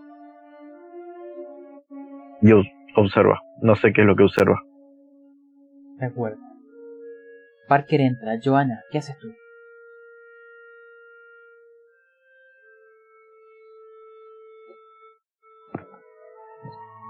Eh, sigo a Sun Parker. Antes hay un pasillo, ¿no? Sí. ¿Se ve algo en el pasillo aparte? No, es como una habitación. ¿En ese pasillo en el eh, que estoy? eh, no, no, es una habitación. entonces sigo eh, nomás a. Parker, a la siguiente No, habitación. Si desactivo esto. ¿Lo ven ahora todo? ¿O no ven nada? Sí. ¿Sí? Ya. De acuerdo. Les explico lo que ven aquí. Con el cadáver aún con sangre emanando de su compañero tras de ustedes. Atravesaron esta puerta o esta pared falsa. Lo que yace al otro lado, inmóvil y aparentemente muerto, sobre una plataforma situada en el centro de la habitación. Hay un individuo marchitado, acartonado, maciliento, de casi un metro ochenta de estatura, escuálido y desnudo, con unos espantosos ojos grandes y brillantes, y una nariz como la hoja de un cuchillo. Lleva una especie de cadena alrededor del cuello. Ha perdido casi todo el cabello y sus encías resecas hacen que sus dientes parezcan extremadamente largos. De él emana un olor acre y dulzón como el maíz podrido. El suelo es de tierra.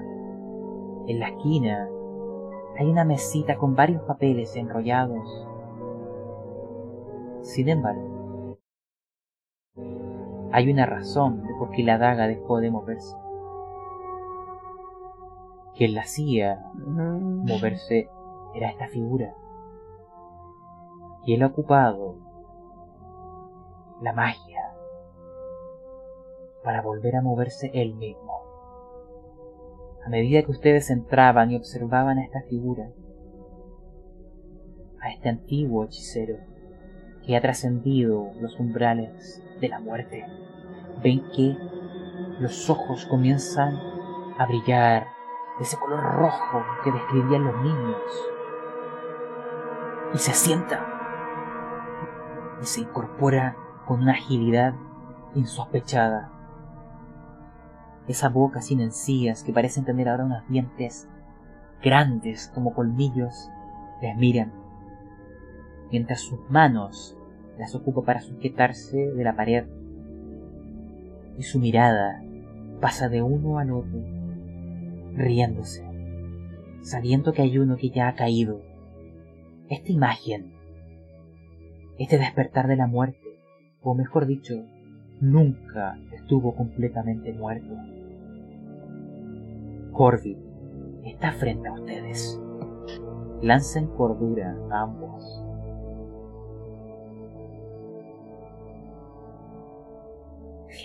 Pobre Joan.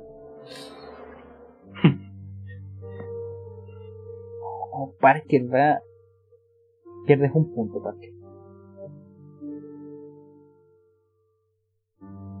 Joana es la que me interesa.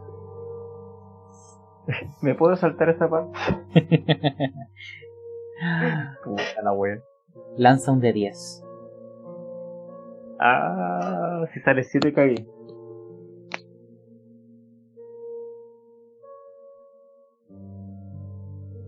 Mientras todo esto ocurre, Uy, uh, Oh, el culio con cueva. tengo 3 de cordura, weón. Qué weón. mientras todo Bueno, esto puede haber sido 7, 8, ¿no? y se escucha una risa de este cuerpo animado. Malditos insensatos. Intenté que se fueran. Ustedes han buscado este encuentro. Haré bien uso de vuestros cuerpos y de la sangre que emana de ellos. Solo necesito uno más. Y te mira a ti, Joana. Chicos, ustedes partirán primero. Este cuerpo letargado actuará después.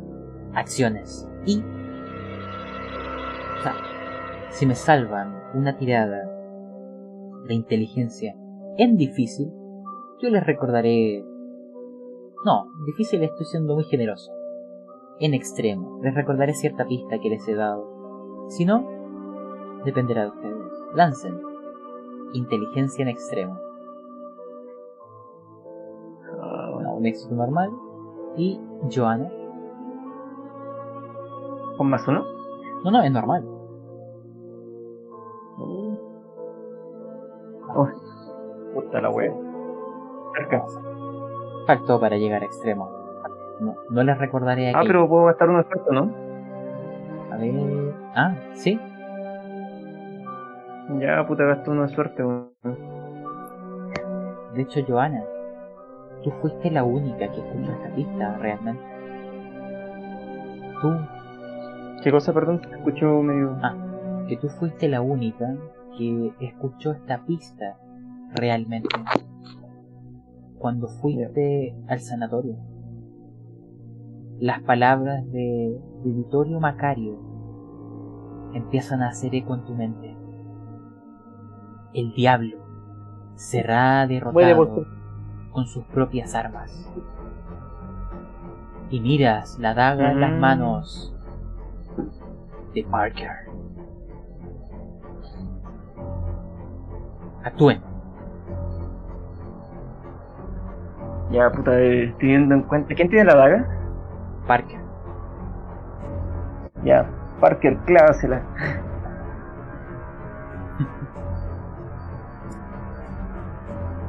Puedes actuar en simultáneo con decir aquello.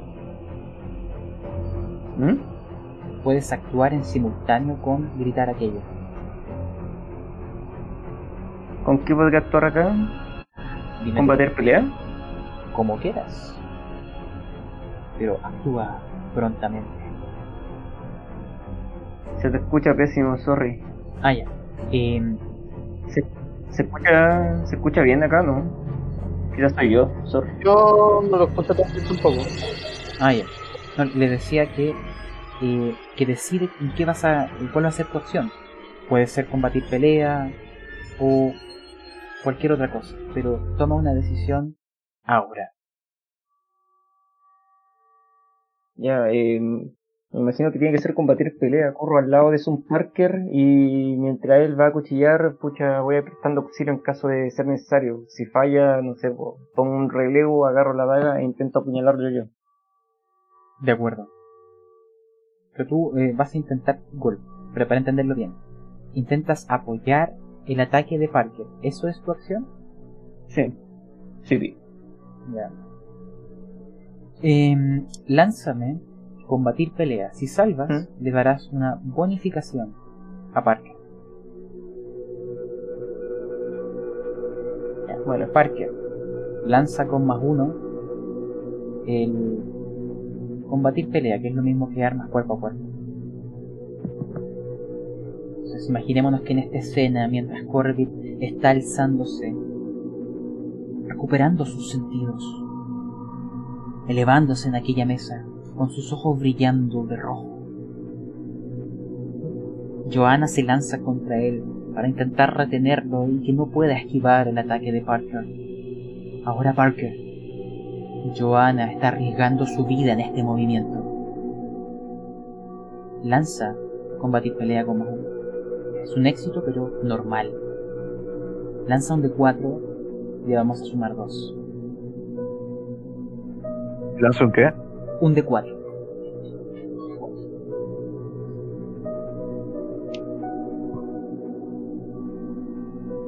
Seis puntos.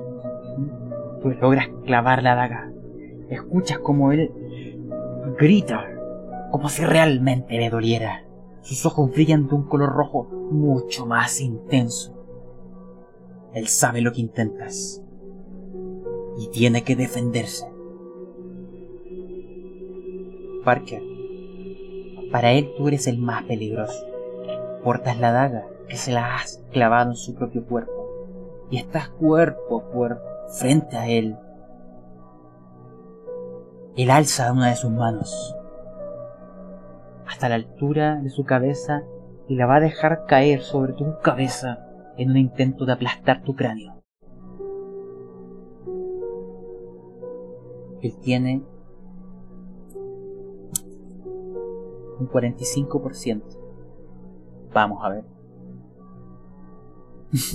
44. Voy a lanzar el daño. Che, tu madre. Un de 8. 5 puntos. Parker. El golpe te llega directo en la sien. Lo último que oyes antes de morir es el sonido de los huesos de tu cabeza resquebrajándose. Y ahí donde antes estaba tu cerebro empieza a generarse Pero no me había hecho. No me había hecho primeros auxilios. ¿Joana? Aún así, eh, si te lo hubiera hecho, tendrías 5 puntos y te hizo 5 de daño. Oh. Joana, tú ves como a tu compañero le revienta en la cabeza. Los huesos del cráneo se resquebrajan e incluso partes de sus sesos empiezan a salir. El golpe es brutal. Es como si hubieran hecho explotar una sandía. Sus manos aún sostienen no puedo cuchillo. no puedo cerrar los ojos para no ver y no tener que tirar cordura. No. Parker, si me lanzas poder, te permitiría una última acción. A ver, antes, mientras te están dando ese golpe brutal y se te ocurre algo que hacer, te, permi- te permitiré una última acción valerosa. Salva poder. Ya. En esas circunstancias, tú ya estás muerto. El golpe ya está comenzando a tocar tu cabeza y escuchas los sonidos de los huesos resquebrajándose. Sabes que no tienes manera de esquivar la muerte. Pero en esos milisegundos, ¿qué piensa Parker? ¿Cuál es la última acción de su vida? Y dejarle clavado el cuchillo para. cedérselo a Joana. O sea, ¿le dejas el cuchillo en el cuerpo o intentas pasárselo a Joana? Eso no, no me quedó claro. Clávaselo al weón. ¿Mm? Clávaselo al zombie, weón, lo tenía al lado. No, pues si ya lo hizo. Al, al escucharle, al escuchar los gritos desesperados de Joana, vuelvo a arremeter contra el zombie. No, no, no. En este caso, un segundo ataque no te lo permito, son mil segundos. Te permito, sí, lanzarle el cuchillo a Joana. Pero un segundo ataque. pero Y te lo acabas, de, acabas de impactarle. ¿Ya? Necesitas otro turno para volver a intentarlo. Y no tendrás otro. Entonces se lo paso. Lanza destreza. O lanzar. Si fallas, caerá en el suelo, pero no en las manos de Joana. ¡Oh! Un crítico. Un crítico le cae en la mano a Joana, weón. Le voy a dar un más uno a Joana en su próxima tirada. Se lo lanzas como ella empieza a moverse para intentar, como que interpreta que se lo vas a lanzar. ¿No? Y sus manos están justo en el lugar donde el cuchillo estará unos milisegundos después, lo cual le dará una posición ventajosa para su siguiente golpe. Sin embargo, Joana lanza cordura. Nah, puta, weón, que maricón, pues, weón. Oye, está en el currículum de este weón. Para ser máster hay que ser maricón.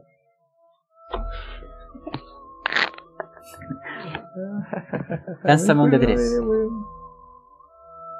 Ah, Si sale 3, pierdes toda la cordura. Cagué.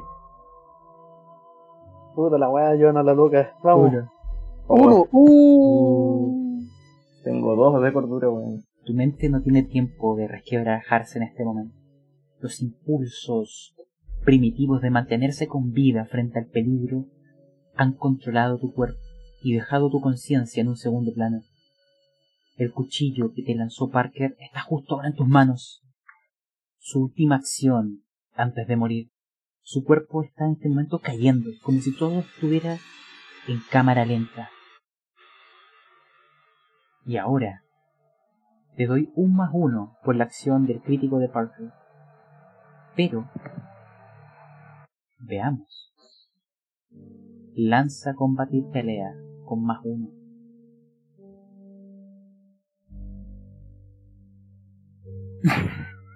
Ah, es más uno. Pero Es más uno, puedes volver a lanzar, pero la misma.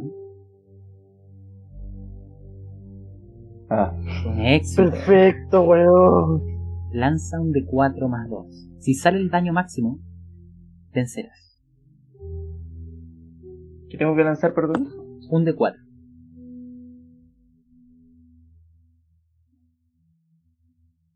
Oh, por los pelos. Logras clavar el cuchillo nuevamente en el pecho. Instintivamente también apuntas hacia el corazón, tal cual como fue el pobre Kevin Freaky asesinado. Tú notas que el cuerpo de Corbett empieza a emanar una luz, como si por un momento partes del mismo parecen resquebrajarse. El daño parece ser brutal, pero aún insuficiente. Falta un último golpe. Y ahora él va por ti. Acá. Joana, tírate y abrázalo. No, esta es su acción. Vamos Todavía a tiene ver. clavada la. Todavía tiene tú. la, la daga. Veamos. Falló. Oh. 91.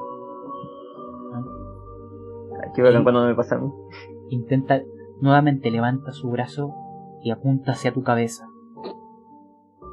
Sal, te alejas de él desde un salto aún con la daga en tus manos. Y donde antes estabas se escucha como el viento se rompe. Si un segundo de diferencia estarías muerta. Tú notas que su próxima acción será abalanzarse contra ti, pero ahora es tu turno. Asumo que vas a intentar atacar, así que la acción de él va a ser contraatacar. Esta va a ser vuestra quizás última posibilidad. Lanza combatir pelea. Y veamos qué nivel de éxito sacas. No. Él va a contraatacar. Puta, fui bueno. Falló también. Ambos se abalanzan unos contra el otro. Joan está al borde de la demencia total. Ríe mientras porta la daga y se lanza contra él. Esquiva un manotazo que rasga el aire. Intenta puñalarle el pecho, pero es demasiado rápido. Y ahora están en la misma posición que eh, originales, pero invertidos. Tú estás cerca de la mesa y él está cerca de la salida. No hay escapatoria, Joana.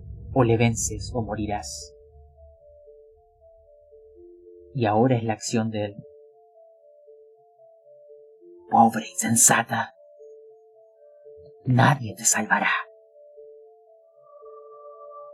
Cometiste un error al enfrentarte a mí. Hubieras escuchado las voces de alerta y huido de este lugar. Va corriendo dando zancadas. Tú ves que su puño se juntan ambos, como dando un salto en el aire. Eleva sus dos manos entrecerradas en un golpe que es como un martillazo gigante que va directo hacia ti. Voy a lanzar combatir pelea. Tienes que decidir contraatacar o esquivar. Dime antes que lance la tirada. Esquivar. Ya. Voy a lanzar. Tiene un éxito normal. Basta que saques un éxito normal y lo logras. Si no, morirás.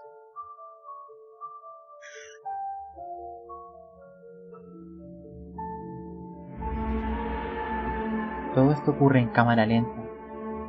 ¡Oh! Lo logras, increíble. Márcate esquivar. Ves en cámara lenta como este hechicero reanimado, con sus manos sobre su cabeza se lanza. Tú lo esquivas en el último momento. Y ahí donde estaba una mesa, ahora hay puras astillas volando en el aire. La ha hecho pedazos por completo. Los proyectiles salen impulsados en distintas direcciones. Tú ves todo en cámara lenta esquivas uno, esquivas el otro. Y estás ahora en posición de atacar. Lanza, combatir, pelea. Su acción va a ser contraatacar. Veamos tu nivel de éxito. O esquivar. No, ya, dije contraatacar. Difícil. Difícil. Y tiene que sacar, tiene que sacar extremo para ganar. No. Saco un difícil. Tú ganas. Descríbeme este momento, Joana. Pero has vencido. Te dejo que me relates este último golpe mortal y la victoria de los investigadores. La mesa es tuya.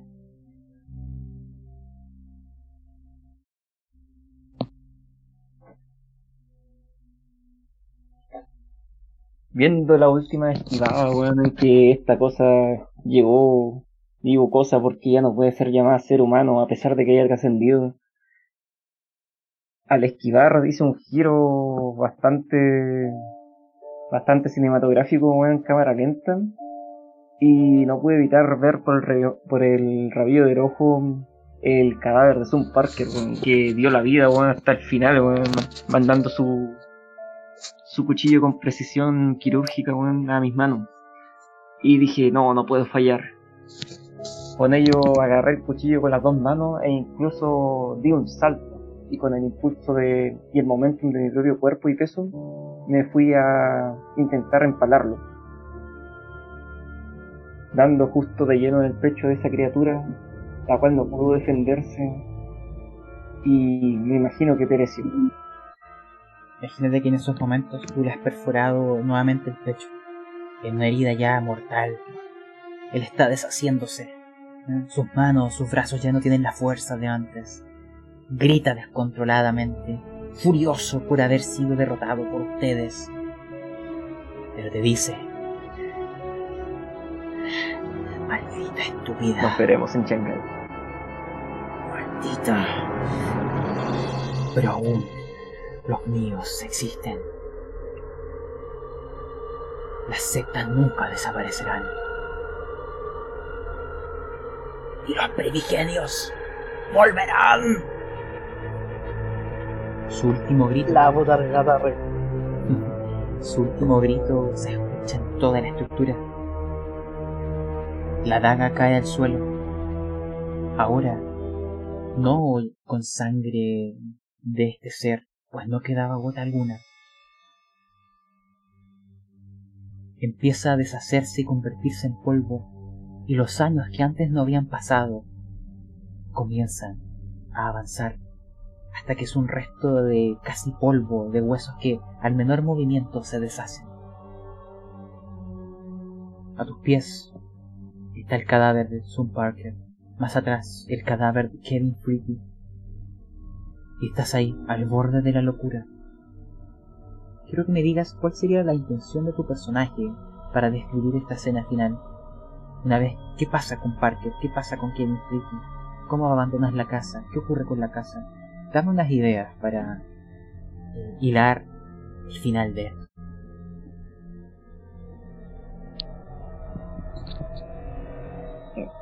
Ya después de, de, quedarme unos 5 minutos en silencio y recuperando el aliento, em, veo a mis antiguos compañeros, aunque más que más igual trabajamos harto en conjunto. Y sé por lo menos que a Son Parker su tortuga lo va a extrañar y a Kevin, por lo que había visto, creo que su madre lo espera en casa. Una señora de la cual nunca he visto, pero que Kevin siempre, no, no siempre, de vez en cuando conversa de ella en el campo. De acuerdo. Joana, ¿quieres el final más feliz o el final más triste?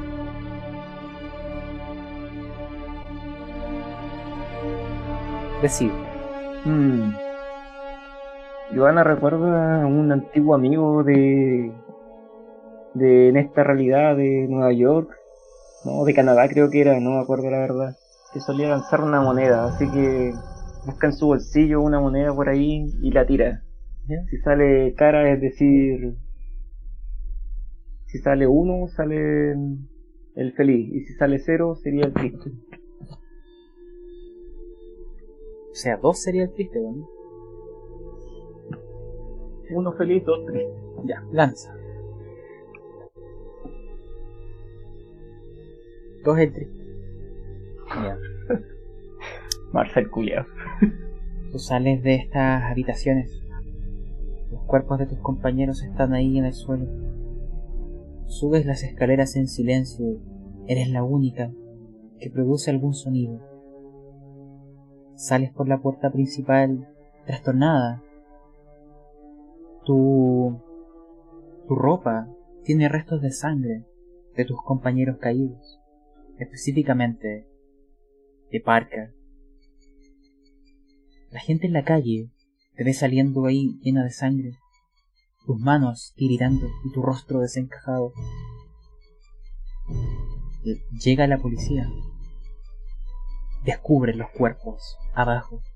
Tú explicas que, una daga voladora les perforó el cuerpo y que una especie de, de persona, de un, esqueleto, lo que quedaba de un ser vivo, una tumba, se despertó.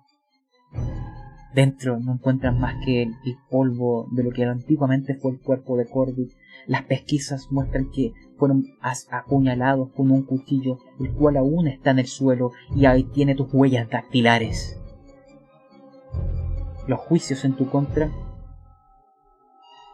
no tardan en llegar, y es el propio amigo de Parker, el tal Marcel, en los tribunales, que apenado por la muerte de su amigo, es el principal legislador que ejecuta las órdenes para llevarte a prisión.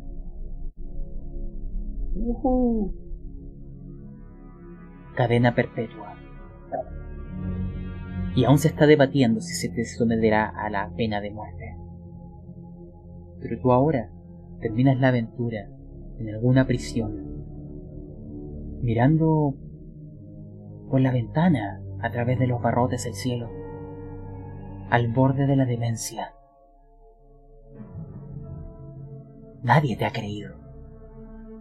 Algunos de los abogados defensores intentaban sugerir que te ingresaran a algún sanatorio. Esos aún no lo sabemos. Pero tú te quedas ahí en una esquina sin saber si terminarás muerta o para siempre tus días en esta celda, mientras miras al cielo sabiendo que ahí, más allá de las fronteras de nuestro mundo, yacen seres y secretos que terminarán siendo el fin de la humanidad, que en nuestro mundo yacen plagados de seres humanos que les adoran y servidores dispuestos a sacrificarlo todo por ellos. Tu lucha ha sido exitosa y has purgado un poco de aquel ponzoñoso veneno de esta ciudad, pero te ha costado todo, reputación, tu familia y tu libertad, y quizás, si se aprueba tu sendero hacia la silla eléctrica, lánzame suerte. Si fallas, se aprobó tu pena de muerte. Si no, pasarás tus días. Fallaste. Nuestra escena de hoy termina con Joana en la silla eléctrica, instalándole, afirmando el asiento. Hay una, mesa, una sala con muchas personas de vestido. Dentro de ella está el señor Canot, que les ofreció el trabajo. Y está el amigo de Sun Parker, el Ivo Marcel. con sus ojos inyectados en lágrimas y furia, y se le dice a la prisionera a punto de morir, ¿tiene unas últimas palabras? El One Piece existe. ¿Cuáles son tus últimas palabras, Joana?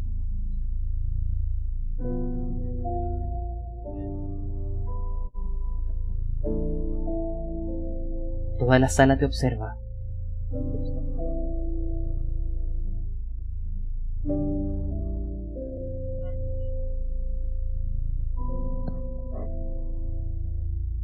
No se te escucha por mm, Mi conciencia está tranquila. Pero era verdad eso de que esta oscuridad es inevitable.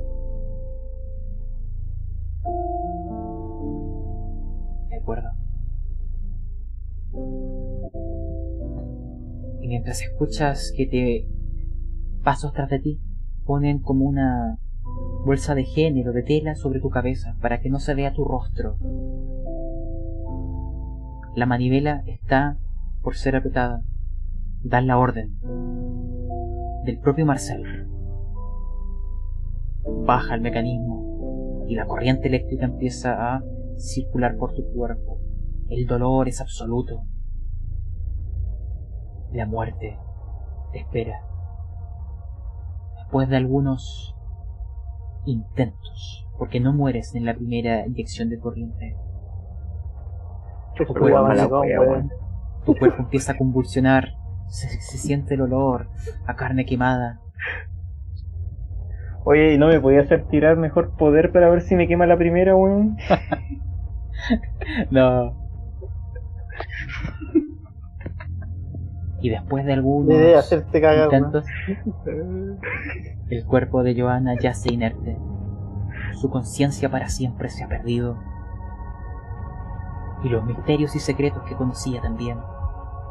La ciudad de Boston ha perdido a tres investigadores que se enfrentaron contra lo desconocido, que arriesgaron sus vidas, quizá por un hobby, pero al mismo tiempo en pros de la humanidad y con estas últimas palabras, antes de darles a ustedes el micrófono, recordar que hay veces que personas comunes se encuentran con hechos inexplicables que marcan sus vidas. Hay algunos que los olvidan, se alejan de ellos, pero hay otros que se enfrentan. La mayoría de ellos mueren otros terminan en sanatorios o desaparecen en misteriosas circunstancias. Algunos pocos prevalecen, pero todos ellos son llamados los investigadores, el último baluarte de la humanidad para intentar retrasar lo inevitable dentro de este cosmos indiferente. Y hoy hemos perdido a tres de aquellos quiero terminar el capítulo de hoy dándoles la oportunidad a cada uno de ustedes de darme sus impresiones de esta aventura y con qué se quedaron. Vamos a partir con con Kevin Free. Ah, vamos por orden de muerte.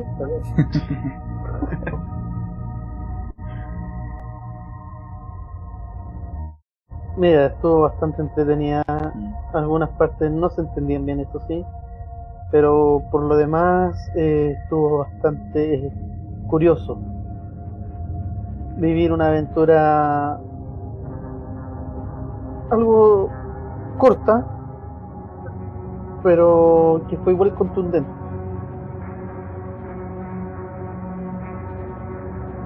Ahora, Parker, nuestro segundo en morir. Eh, yo creo que para hacer one había mucho como para seguir hilando. Hay mucho que quedó pendiente que me hubiera seguido indagar un poco más. Y que no recorrimos por precisamente ser un one shot. Por eso es que hay veces que los one shot terminan continuando en secuelas, se transforman en aventuras más extensas. Al menos eso nos pasó con, antes de empezar la campaña de las máscaras de Hotel. Sí. Eh, y Joana, la que dio el golpe final, pero también terminó muriendo.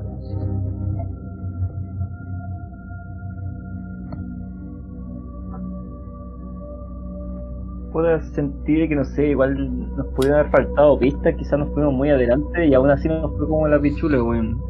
No sé si habían hartas pistas por ahí, me imagino, de que no, no alcanzamos a ver. Y. Pero dentro de todo, igual encontré redondita narrativamente hablando. Estaba como un one shot. Sí. Y de hecho hay pistas que no encontraron. Eso ténganlo por seguro. Pero pueden considerar que fueron victoriosos a grandes sacrificios, sí. Pero con eso Mm, Además alimenta, alimenta la leyenda de la mariconería del Game Master. créanme que tuve piedad eh, eh, en algunos momentos. Pero, Bien dicho, del Game Master. pero con eso finaliza entonces nuestra aventura, la, la maldición de la Casa Corbit, o también conocida como el hechizo de la Casa Corbit, de una u otra manera ha cobrado la vida de nuestros investigadores, pero han vencido al final. Y hoy sus conciencias están tranquilas y sus sueños también. Terminaré la grabación acá, chicos.